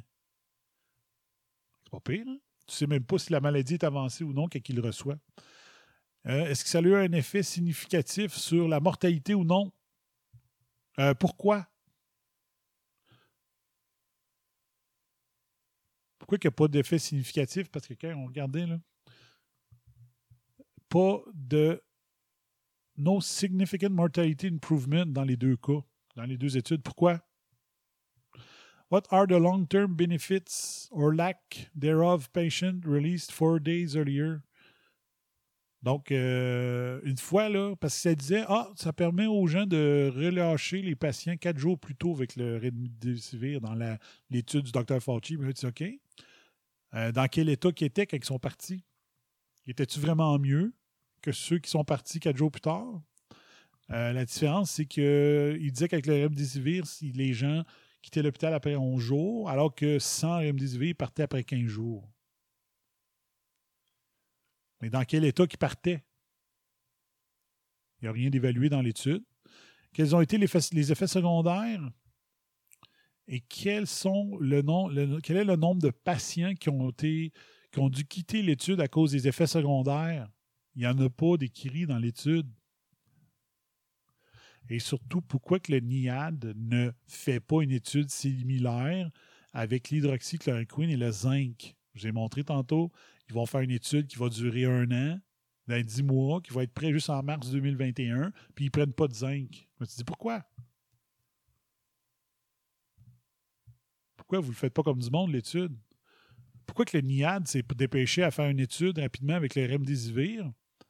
Pourquoi que le Dr. Fauci a voulu qu'il y ait une étude très rapidement qui soit faite avec du remdesivir, mais il n'est pas pressé d'avoir une étude sur euh, l'hydroxychloroquine? Bizarre, hein? Bien bizarre. OK? Puis je vais juste aller voir dans mon alternate. Qu'est-ce qu'il y a? OK, masse, virus, ouais, c'est bon. Puis ça, alternate. Je pourrais finir avec ça.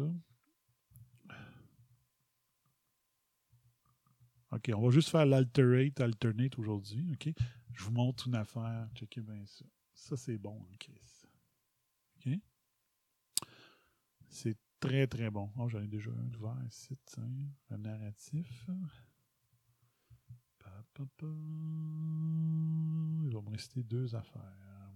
Je sais que j'ai ça? Page 12. OK. Page 12, page 15. OK. Donc, il y a beaucoup, beaucoup de beaucoup de médias qui ont rapporté, surtout américains, qui ont rapporté cette étude-là. OK? Outcomes of hydroxychloroquine usage in United States veteran hospitals with COVID-19. OK? Donc, des vétérans, ça veut dire des, des anciennes personnes de l'armée américaine. Euh, Il y a des hôpitaux qui, euh, y a des hôpitaux qui hébergent euh, des vétérans de la guerre aux États-Unis. OK? Donc, ils ont fait une étude là-dessus et beaucoup de médias ont rapporté cette étude-là euh, pour dire que l'hydroxychloroquine était de la merde. Parce que là, tu dis, si on dit que l'hydroxychloroquine est de la merde quand on a soigné des vétérans, quand on sait que l'importance que les vétérans ont pour la société américaine, tu dis, ben là, tout le monde va les, entre autres, va les prendre en pitié, tu sais. Parce que, hey, on fait pas mal à nos vétérans. OK? Hydroxychloroquine alone or in combination with azithromycin is being widely used in COVID-19 therapy based on anecdotal and limited observational evidence. Donc, tout de suite, paf! On va planter euh, l'hydroxychloroquine dès le début de l'étude, OK? Basé sur des faits anecdotiques et euh, avec des observations, avec des évidences limitées. OK? Là, tu dis, OK, ça pue la- ça pue l'étude biaisée au fond, OK? Allons voir, page, j'ai dit quoi, 12, dernier paragraphe? Je retourne voir. Page 12, dernier paragraphe. OK. On va aller voir ça. J'ai fait mes recherches. C'est l'étude officielle, c'est pas une étude bidon, c'est pas une étude qui a été falsifiée, c'est la vraie recherche. OK? 11. 12, dernier paragraphe. Donc, 12, discussion, dernier paragraphe. OK. Baseline demographic and comorbidity characteristics were comparable across the three treatment groups. OK? Donc, euh, la démographie, donc euh, l'âge des participants, OK, des, gens malades et les comor- comorbidités euh, étaient comparables pour les trois groupes. OK, donc il y en avait qui avaient hydroxychloroquine, euh, hydroxychloroquine, azithromycine, puis d'autres avec rien. OK? However, ça veut dire cependant, OK? Hydroxychloroquine avec ou sans azithromycine was more likely to be prescribed to patients with more severe disease, as assessed by baseline ventilator, ventilatory status and metabolic and hematologic parameters. Ah! Donc, l'hydroxychloroquine, avec ou sans azithromycine, a été plus souvent prescrit chez les patients qui avaient une maladie plus sévère, des maladies plus sévères, et entre autres qui avaient euh, besoin d'un ventilateur et qui avaient des maladies métaboliques et des hématologies. Donc, l'hydroxychloroquine a été donnée plus souvent à- aux gens qui étaient les plus malades de la gang. C'est pas ça une étude. Une étude, tu dis pas, oh, lui il est plus malade, on va en donner. Non, c'est au hasard. Tu donnes ça au hasard. Mais dans l'étude faite sur des vétérans de la guerre, ou des vétérans tout court, des vétérans de l'armée, des retraités de l'armée, on a donné de l'hydroxychloroquine plus souvent à ceux qui étaient malades comme des chiens. Ainsi, comme prévu, il y a eu plus de mortalité observée chez ceux qui ont reçu de l'hydroxychloroquine. Il l'avoue à la page 12. Ils disent pas au début. Les médias ne le rapportent pas parce qu'il est juste le paragraphe de la conclusion, puis c'est ça qu'ils publient des journaux. Ainsi, comme on avait prévu, il y a eu plus de mortalité chez ceux qui ont pris de l'hydroxychloroquine.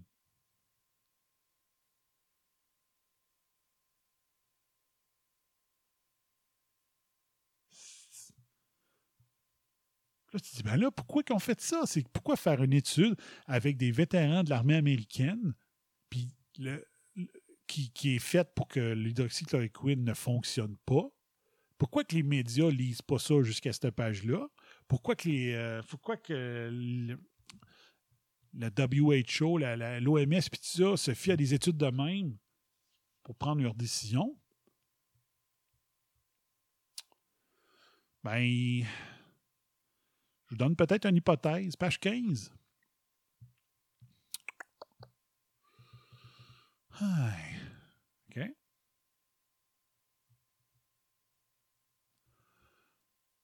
Qui a fait l'étude? Qui a aidé l'étude qui a été faite avec les vétérans de la guerre, les vétérans de l'armée?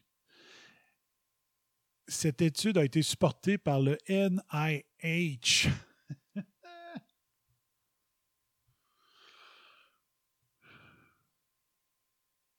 L'organisation du Dr. Fauci.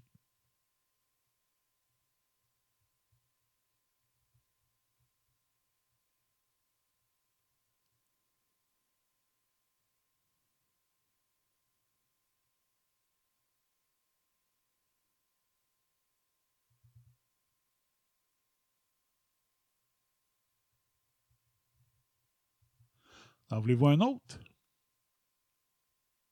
Donc, le Dr. Fauci, avec son organisation, la NIH, hein, puis la NIAD, est derrière cette étude-là. Checkez bien ça encore pire. Vais voir, c'est où. OK. Ici,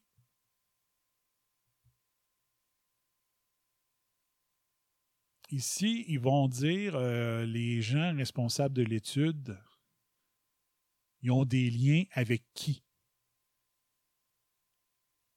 C'est une espèce de déclaration pour dire voici, moi j'ai des liens avec euh, telle compagnie, telle entreprise, telle université, puis tout ça, pour euh, dire bon ben là, voici. Ils veulent être transparents. Fait qu'ils vont donner c'est quoi, OK? Les disclosure forms provided by the author are available with the New England Journal of Medicine. Oh, encore une fois. GA is a co-founder of Evina Holdings, Evina Delivery System, and Inflammasome Therapeutics, and, and has received consultancy fees from Allergen, Biogen, Boschringer Ingelheim, Immunonovant, Janssen, Olix Pharmaceutical, Retinal Solutions, and Saskin Life, Life Science, all unrelated to this work. OK? Donc, ils disent, euh, bon, ils disent non, ils n'ont pas de lien avec l'étude, mais ils ont déjà eu des liens avec ces compagnies-là. OK? Checkez bien ça. Checkez bien ça. GA is named as an inventor or patent application filed by the University of Virginia relating to the COVID 19, but unrelated to his work. SSS, donc ça doit être, des noms, on ira voir c'est qui. SSS has received research grant from Boehringer Ingelheim Gilead Sciences, Portola Pharmaceutical, and United Therapeutics, all unrelated to this work. The other authors declare no competing interest. OK? Donc, je vous disais quoi? Je vous disais, Fauci travaille pour le NIH. Le NIH a participé à l'étude. J'ai dit que Fauci forçait très, très gros fort, très fort, fort, fort, fort pour le remdesivir, même s'il n'y a aucune. T'as une étude sur deux qui dit que c'est de la marde. Puis qu'elle qui dit qu'il y a peut-être quelque chose de bon. Elle n'a pas été encore revue par ses pairs. Mais elle a quand même fait tous les médias du monde pour dire que c'était prometteur, même s'il y avait une étude qui disait que c'était pas bon, une étude qui dit que c'est pas si pire, puis qu'elle n'est pas peer-reviewed, OK? Et Remdesivir, c'est fait par quel fabricant pharmaceutique?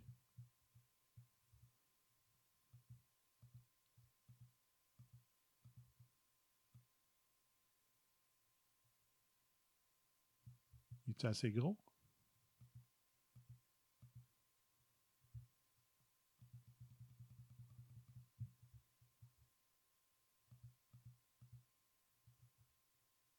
Il est assez gros? Je vais attendre de le voir sur, euh, sur l'écran que vous autres vous voyez. Je regarde sur mon cellulaire. OK. On agrandit. On agrandit. OK. On agrandit. On agrandit.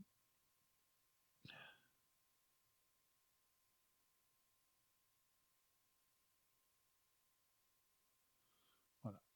Je pense que vous l'avez en gros, là. il y a un des chercheurs qui a travaillé sur cette étude pour dire que l'hydroxychloroquine était de la merde, qui ont donné l'hydroxychloroquine, puis qui l'avouent candidement, qu'ils l'ont donné aux pires patients, les gens qui étaient les plus avancés dans la maladie. Il y en a un qui travaille régulièrement avec Gilead Science, qui est le fabricant du Remdesivir.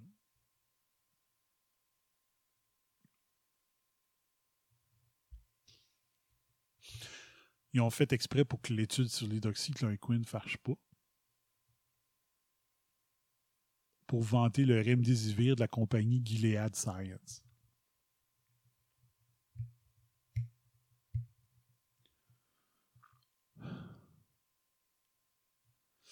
Et là, je suis supposé d'avoir un autre article là-dedans.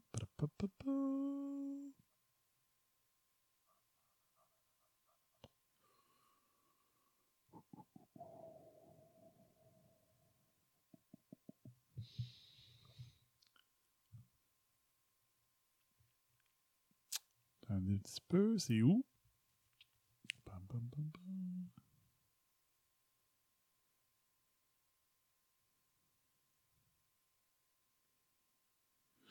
Où?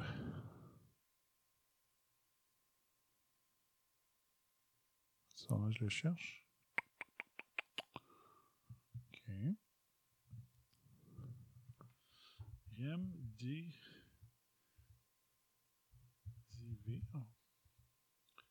Virginia.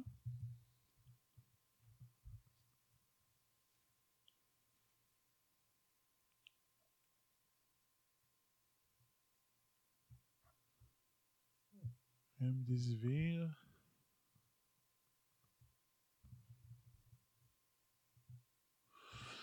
Bam, bam, bam, bam. OK. Regardez bien ça. Qu'est-ce qui est arrivé dans les médias quelques jours plus tard? L'hôpital qui a fait les recherches. L'hôpital qui a fait cette recherche-là,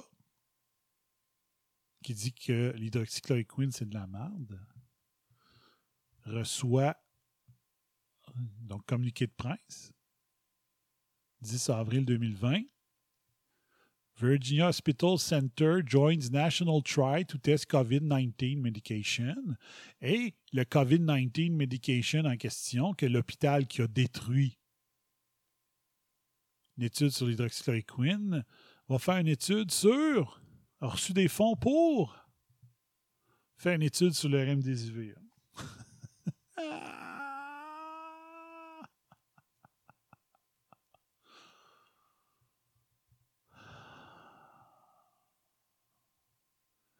the Virginal Hospital Center has joined a national clinical trial to test a potential medication for the treatment of COVID 19.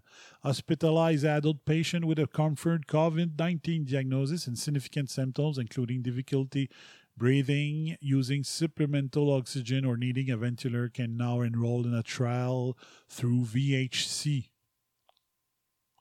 The trial will evaluate the safety and effectiveness of remdesivir un antiviral drug, antiviral, OK? Donc, il faut que ça soit pris au début. Previously tested on human for Ebola.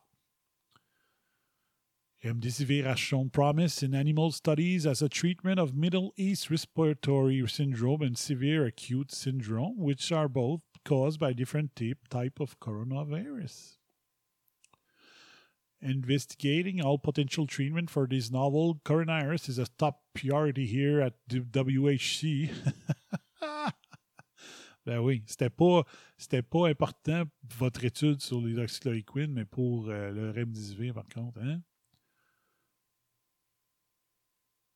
We are optimistic that the data collected through the valuable study may help to positively shape the outcome for all patients diagnosed with COVID 19 going forward. Participants in the trial will be randomly assigned to either receive remdesivir a placebo for 10 days. Donc, ils disent que les patients vont être choisis de façon aléatoire. Ce n'est pas le cas pour l'hydroxychloroquine. J'ai lu tantôt que cette université-là avait décidé de donner prioritairement l'hydroxy- l'hydroxychloroquine à ceux qui étaient à moitié morts. Trial participants and the doctors will not know whether patient are received the medication or not. Patient will otherwise receive the current standard of care of their symptoms. A physician will assist trial participants each day for change in their condition. The study is funded by the NIAED, a division of the National Institute of Health, Gilead Sciences, with which developed remdesivir is supplying it for the study. Donc, le même hôpital qui a tout fait pour pas que ça marche, l'étude avec l'hydroxychloroquine, va être en charge de l'étude financée par euh, Gilead Science, va faire une étude sur le remdesivir qui est de Gilead Science, et c'est écrit que c'est piloté par le NIH, Dr. Fauci, et Gilead va fournir gratuitement le remdesivir qui va servir à l'étude. C'est incroyable, hein? Hein? Je suis juste un conspirationniste. Hein? Juste un conspirationniste. Euh, ça, c'est un, c'est un chose de presse officielle, OK? Press release. Ça, c'est le site du Virginia Hospital Center. OK? Regarde, vous voyez ici. virginiahospitalcenter.com. Ça, c'est la, la vraie étude. Hein? Puis faites vos recherches, c'est de la merde. hein? Hmm. On salue la génération TVA. Fait que, on va finir là-dessus. On va finir avec le alternate, alterate. Donc, quelques phrases sur la fraude médiatique que j'ai trouvées sur Twitter. Brief one thing to the papers, then do something else. It's supposed to be confusing. A confused population is less likely to see the truth. Donc, quand je dis mélanger le monde, c'était l'objectif de alterate. Alternate, alterate, dans contrôle alternate delete. The last thing morally corrupt politician and advisor want is for people to see the truth. Hein? Donc, donne quelque chose aux médias et après dis quelque chose d'autre. C'est supposé être euh, mélangeant, confusing. Une population mélangée est moins susceptible de voir la vérité. La dernière chose que des, des boliciens corrompus et leurs euh, aviseurs veulent, c'est une population qui, voit la vérité. Mélanger le monde. Je devrais peut-être l'ajouter là. Va le mélanger. Mélanger le monde. Mélanger le monde. C'est voulu. Parfait. On va retourner à lire. The press and government have taught people that every single other person they meet is their potential killer. What an amazing way to demoralize and destroy civilization. Hein? Donc, les médias et le gouvernement ont appris à la population que toutes les, toutes les autres personnes qu'ils rencontrent sont des tueurs potentiels vu qu'ils seraient porteurs du virus. Quelle façon extraordinaire de démoraliser et de détruire la une civilisation. Moi, je disais, quelle belle façon de détruire et démoraliser une nation. Si tu veux la globalisation, si tu veux la mondialisation, il faut pas que tu laisses les nations prendre place. Pour ça, il faut que tu divises le monde. Et finalement, juste rappeler que le l'influenza, Les influenza qui, qui ont attaqué cette année, c'est le A et le B. Et l'influenza A, cette année, c'était la AH1N1, comme en 2009. Avez-vous entendu les médias hyper faire de la surmédiatisation de la H1N1 cette année, alors que c'était l'inspiration de tout ce que je fais présentement avec la COVID. C'était la surmédiatisation folle due à la H1N1. C'est la même cette année. Pourquoi qu'il n'y a pas de frénésie médiatique? De folie médiatique? De corruption médiatique cette fois-ci? Parce qu'ils ont choisi que ça allait être le COVID. C'est payant pour les médias de faire peur au monde, sauf cette fois-ci, parce qu'ils ont fait peur à leurs clients. Ça, ils n'ont pas pensé à ça. Ils ont fait peur, ils ont fait peur, ils ont fait peur. Avec l'aide du gouvernement, ils ont fait peur à la population. Mais la population est propriétaire de commerce. Et c'est les propriétaires de commerce qui achètent de la pub pour, dans les médias. Fait qu'ils ont fait peur à leurs propres clients. C'est pas les, spectateurs qui amènent de l'argent. C'est les publicitaires qui amènent de l'argent dans les médias. OK? Fait là, les médias ont fait une grave erreur. Le monde avait le temps d'écouter le bulletin de nouvelles en malade parce qu'ils étaient tous à la maison. Mais parmi le monde qui était à la maison, il y avait des propriétaires d'entreprises qui achetaient de la pub habituellement les médias. Et là, ils étaient à la maison. Plus de commerce, plus de clients, plus d'argent. Fait qu'ils ont arrêté de s'acheter de la pub. Fait que les médias se sont harakiri. Oui, vos codes d'écoute sont belles, mais vous avez moins de publicitaires. Là, tu dis, Chris, s'il y avait un moment où est-ce qu'on aimerait avoir beaucoup de publicitaires, c'est bien là, mais les compagnies n'avaient pas d'argent pour acheter de la pub. Fait que vous vous êtes harakiri vous autres mêmes. Fait que Mario Dumont, c'est en site, là, il a, compris que de faire peur au monde, ça augmentait ses codes d'écoute. Puis moi, j'aimerais beaucoup voir ces codes d'écoute, combien ils ont monté depuis le mois de février, et de voir le- ces codes d'écoute d'avril-mai 2019 comparés à cette année, voir de quoi ils ont l'air. Ça doit être assez spectaculaire comme différence. Sauf que probablement que oui, il y a eu plus de monde à son écoute, mais qu'il a fait moins d'argent avec les publicités, alors que ça aurait être le contraire. Mais quand tu fais peur à tout le monde, ben, tu nuis à toi-même. Fait que c'est bon pour ça. Bravo pour vos codes d'écoute, mais vous avez perdu de l'argent à cause de ça. Tant pis pour vous autres. Tant pis pour vous autres. Dumont est une vraie honte. Dumont, c'est le début de ma réflexion de créer un euh, trois ans plus tard, le réseau Antispin, c'est le traitement médiatique qui a été fait contre Mario Dumont. Où est-ce qu'on le traitait d'Hitler, de sommeur de haine? C'est là que l'idée de réseau Antispin en 2003 a commencé à germer. Puis c'est la fermeture de choix en 2004, la- la- l'annonce de la fermeture en 2004 qui a créé le monstre de réseau Antispin, qui a le- le- le- le- les, derniers, points de réflexion où est-ce que les médias mentaient sur l'histoire euh, à propos de ce qu'ils racontaient sur Jeff Fillion. Je les avais toutes entendues, les histoires, parce que j'étais un auditeur de que quand que les médias répétaient des affaires, je disais, voyons, c'est pas ça pendant tout qu'il avait dit. J'étais là, si j'écoutais ce matin-là. Fait que les premières graines qui ont été semées pour euh, Réseau Antipine, me rendre compte que les médias, ça marche pas, là, ça marche plus. C'est le traitement du monde en 2002, 3, 4. Peut-être voir que Mario Dumont servait contre le peuple qui en a fait un héros à l'époque. C'est dégueulasse. Et Mario Dumont, as-tu fait les recherches que j'ai faites, moi, aujourd'hui? De dire que Gilead finançait un des chercheurs qui a voulu discréditer l'hydroxychloroquine, que Dr. Fauci est derrière l'étude d'hydroxychloroquine aussi, puis que euh, Fauci est derrière l'étude sur le remdesivir, puis que c'est le même hôpital qui va recevoir les fonds.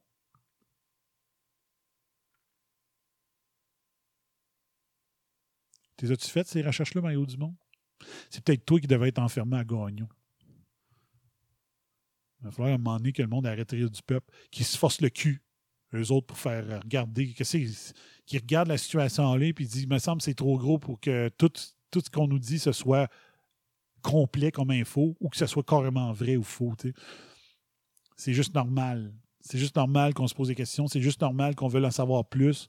Puis quand tu es un scientifique comme moi qui tripe sur les médias, qui tripe sur l'analyse média, ben, tu ne me reprocheras pas, Esti, de vouloir faire mes recherches. Je suis un scientifique. J'ai un Media Watch depuis 2006. Fait que je vous watch, puis je fais mes recherches. Parce que je suis un scientifique. Puis c'est ça qu'un scientifique, ça fait. Toi, tu es juste un, économiste qui n'a même pas euh, tendance à faire des recherches sur ton propre domaine. Bien plus facile de faire de la, télé pour faire plaire à la génération TVIA. ce que tu es devenu du monde, c'est pathétique. OK? Puis tu me feras pas me sentir cheap de faire ce que je viens de faire ce soir. Puis tu me feras pas sentir cheap de faire l'édition 8 du narratif pour terminer mon documentaire audio qui finalement va raconter l'épisode 3, 4, 5, 6, 7, 8. 6 épisodes. OK? Fire. esti.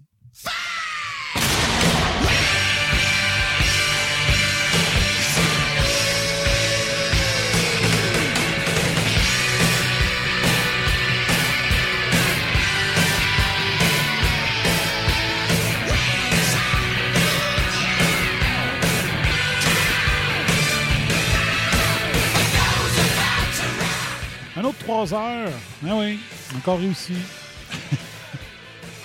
3 heures 8 de show à peu près. Je sais pas qui est encore à l'écoute. Euh, I salute you. euh, we salute you. I salute you. Ouais, c'est ça. Je sais pas. Euh, moi, je travaille juste le soir demain. C'est pour ça que je suis encore debout. Ça me dérangeait pas de faire l'émission après la quarantaine. Euh, Dave est encore là. Puis Stéphane Bédard. Merci, les gars. Merci euh, d'avoir toffé jusqu'à la fin. Euh, L'émission va être euh, disponible en MP3 sur réseauantispin.com tantôt. Je vais mettre ça sur Twitter et sur Facebook, sur la page Réseau Antispin, comme d'habitude. Partagez ça en grand nombre. J'ai absolument pas honte du travail que je fais depuis le, narratif numéro 3. Puis on va continuer. Tant pis pour ceux qui sont pas des bombers puis qui écoutent pas ce que je fais. Parce que au Québec, si vous ne suivez pas RAS HD, vous n'êtes pas informé. Ciao, bye bye, fire.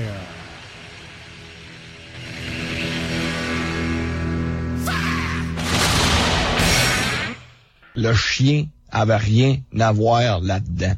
Mais en attendant, j'ai adoré l'expérience et je continuerai ainsi pendant de longues heures. Alors, merci de m'enlever cet engin devant la bouche parce que sinon, vous allez trouver que je suis achalante. Hey, la cocotte! Lance-les, sacrement! Bon, là, euh, un dernier verre, on décolle ça. T'aurais dit à Fred de prendre une petite soupe chaude? There you go, buddy. There you go. Consider your rear kicked. Et si c'est haineux ce que je viens de dire, me le direz combien je vous dois. Pfiou! T'as qu'à parler de ça, puis bonsoir à la visite. You've just had a heavy session of electroshock therapy, and you're more relaxed than you've been in weeks. Quelle fin de match!